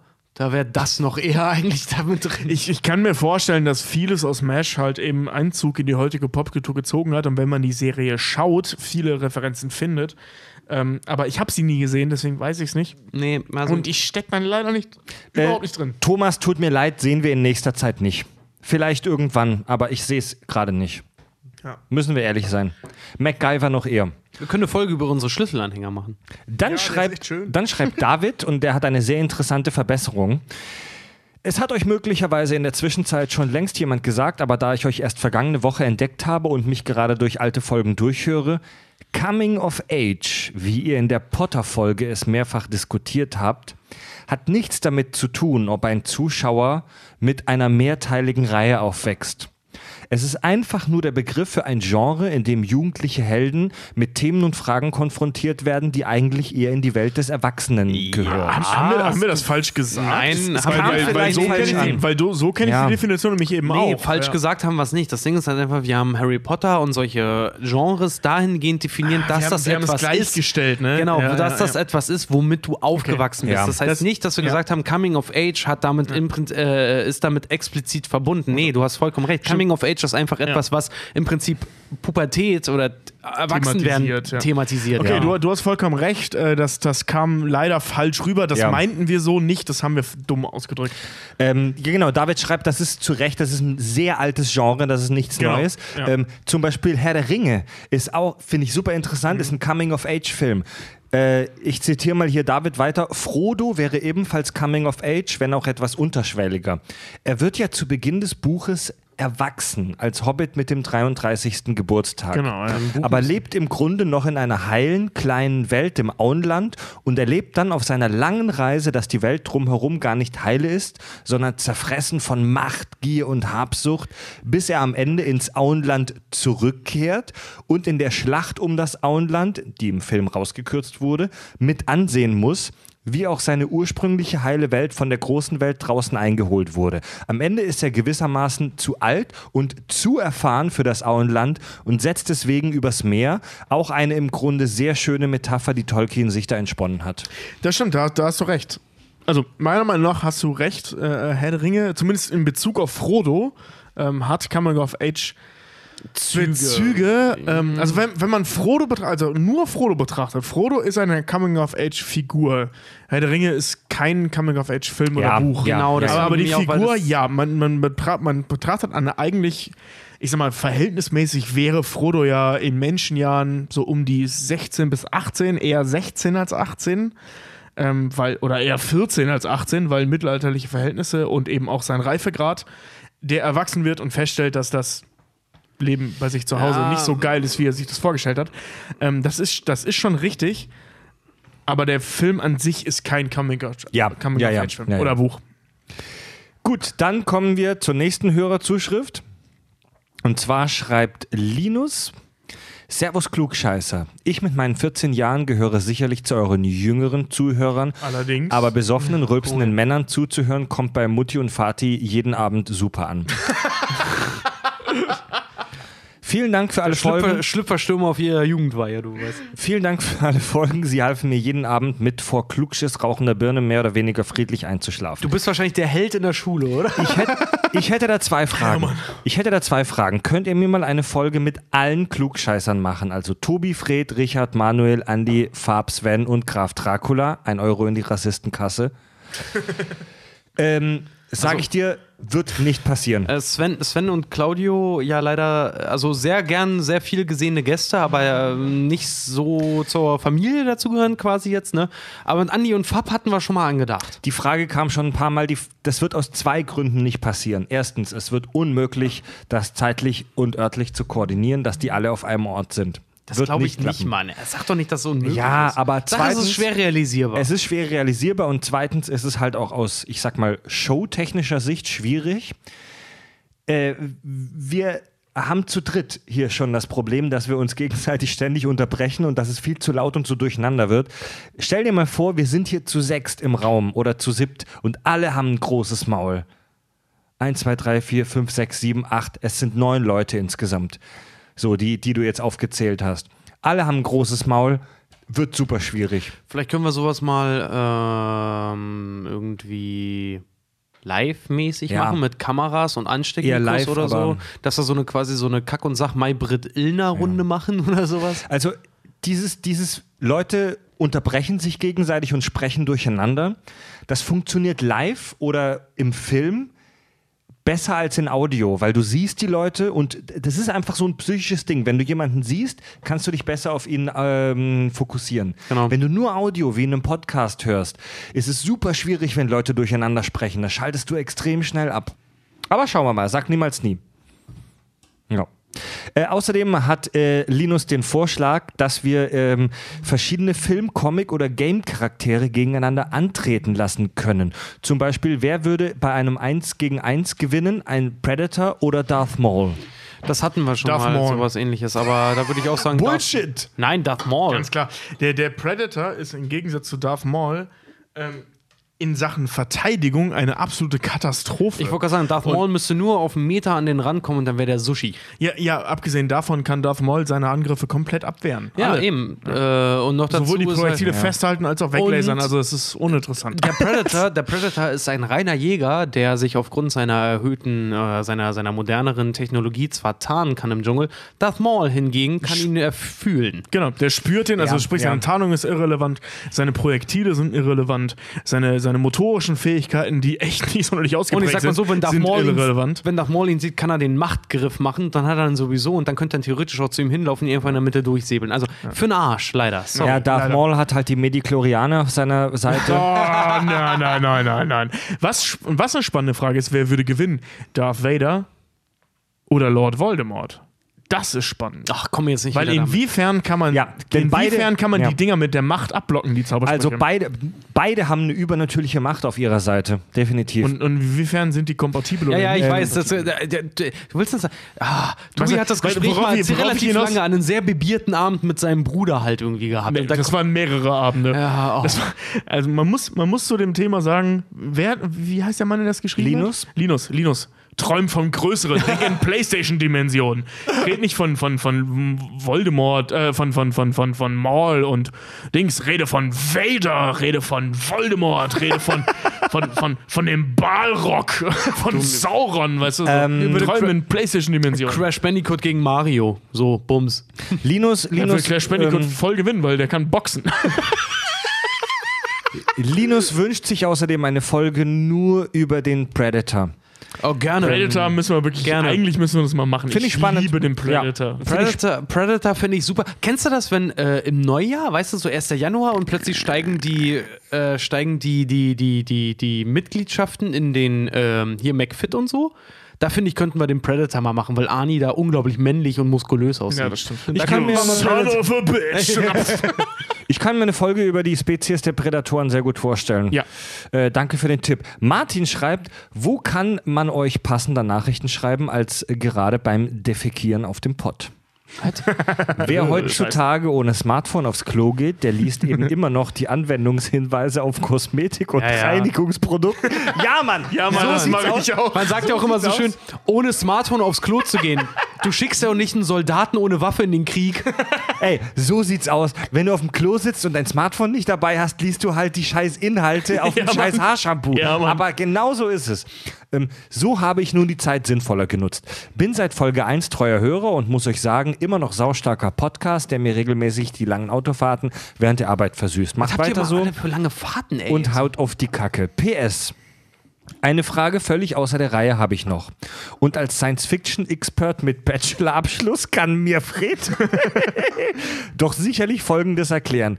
In zahlreichen Science-Fiction-Filmen gibt es transparente Bildschirme.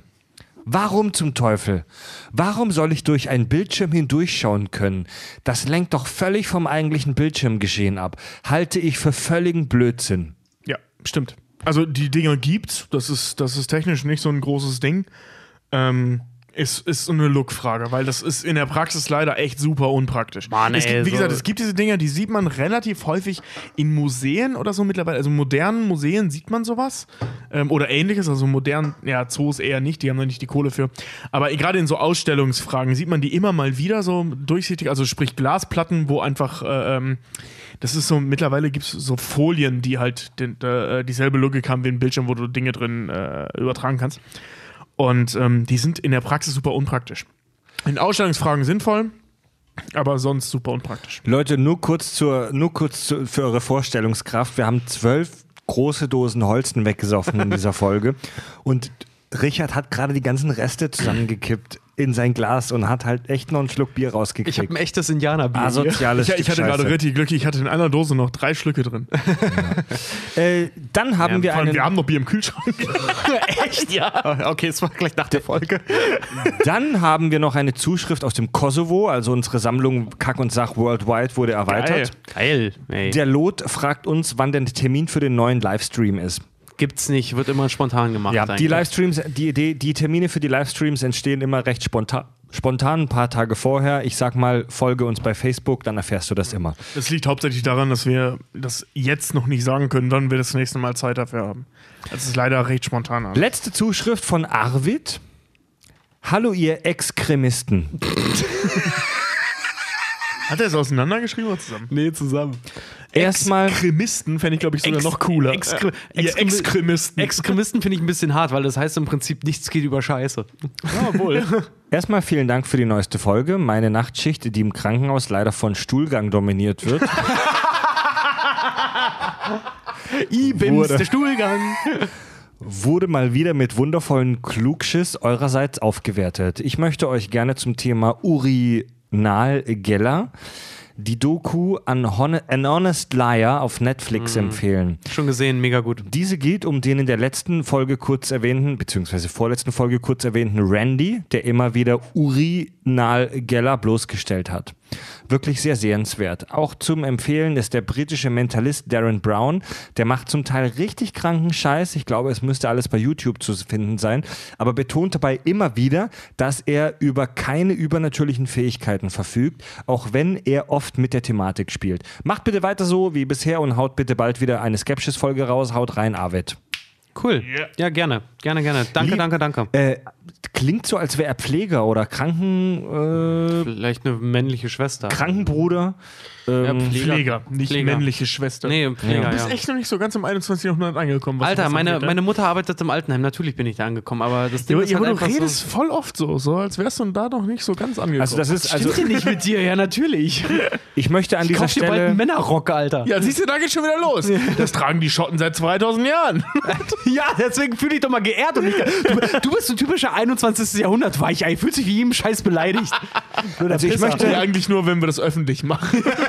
Ich möchte, weil ich das eine super interessante Zuschrift finde, ich möchte an dieser äh, Stelle einen Gruß an alle Leute raushauen, die irgendwie im Pflegesektor oder irgendwie im Gesundheitssektor Boah, ja. oder Ja, irgendwie Mann, ja, arbeiten, ja. Die wirklich unseren größten Respekt haben. Auf jeden Fall. Das ist wirklich ein Science-Fiction-Job. Ja, Mann. Das ist ein Job, das ist so ein Job, den, also das wird halt vielleicht auch manchmal oft so ein bisschen, naja, belächelt, sage ich mal. Ist halt einfach Aber- unwahr. Ich muss auch sagen, jeder, der das macht, also Hut ab, ihr müsst wirklich Liebe für eure Arbeit haben. Es, ist, es ist ein Science-Fiction-Job, weil das ist, Pflege der alten Menschen ist, das ist das ist Thema. das ist, das ist Thema. in, in, in, einem, in einem Jahrhundert, in einem Jahrtausend, wo die Menschen immer älter werden, braucht man halt immer mehr und die Leute werden leider lächerlich schlecht bezahlt. Also Arvid, geh mal zu deinem Chef und sag ihm, hey, Tobi, Fred und Richard, ha- Ey, es ist halt Ich echt sag so, mal- ne? ich also sag mal gerade, gerade Pfleger und, und Kindergärtner, äh, äh, dass die so unterbezahlt sind, sehe ich halt voll nicht ein. Ja. Ich sag auch mal Das ist vollkommen. wirklich, jeder Affe, der irgendwas in der Medienbranche zu tun hat, ähm, verdient mehr Ja. und es Kann ist weniger. so vollkommen unberechtigt, weil niemand braucht Fernsehen zum Überleben. Kindergärten und Altenpflege mm, oder generell Pflegejob, also auch, auch im Krankenhaus und so, das ist ein bisschen wichtiger. Und Arvid, ich sag dir auch ganz ehrlich, ähm, ich könnte es nicht. Ich, ich könnte ich, ich wirklich, ich könnte, ich Es ist kein leichter Job. Ich, nee, ich, ja, aber ich sage auch wirklich für mich, ich könnte, ich könnte diese Arbeit nicht ausführen. Deswegen echt meinen höchsten Respekt dafür, dass du das machst. Wirklich. Da muss man wirklich, da muss man eine Passion und auch ein gewisses Talent für haben. Also ohne Scheiß. Ich könnte es nicht. Ich zieh meinen Hut vor dir. Coole Sache, Mann. ja, ja, geiler Scheiß. auf jeden Fall. Im wahrsten Sinne des Wortes. Ja, aber hör uns gerne weiter. Ja, Freunde. Ähm, besucht uns auf unserer Webseite kackundsach.de. Da gibt es direkt auf der Startseite auch einen Link zu Patreon, wo wir vertreten sind. Crowdfunding. Jeder, der uns da mindestens drei Dollar im Monat gibt, darf unseren Premium-Feed hören. Da haben wir im letzten Monat jetzt eher weniger gemacht, auch wegen Richards Urlaub. Da kommt jetzt neue Scheiße dazu. Es wird eine super abgefahrene neue Skepsis-Folge geben demnächst. Oh ja, auf die freue ich mich mega. oh Auf die freue ich mich richtig. Wollen wir sie Weil- kurz ich Wollen wir sagen, über welches Thema? Ja.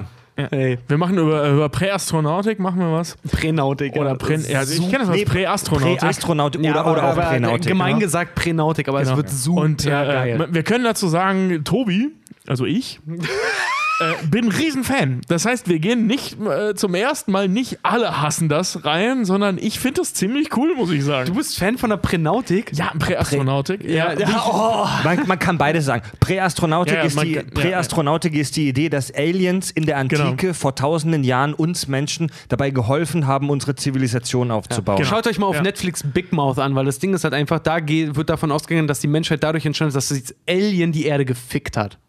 Und zwar richtig hart. Mit Ja. diesen Worten.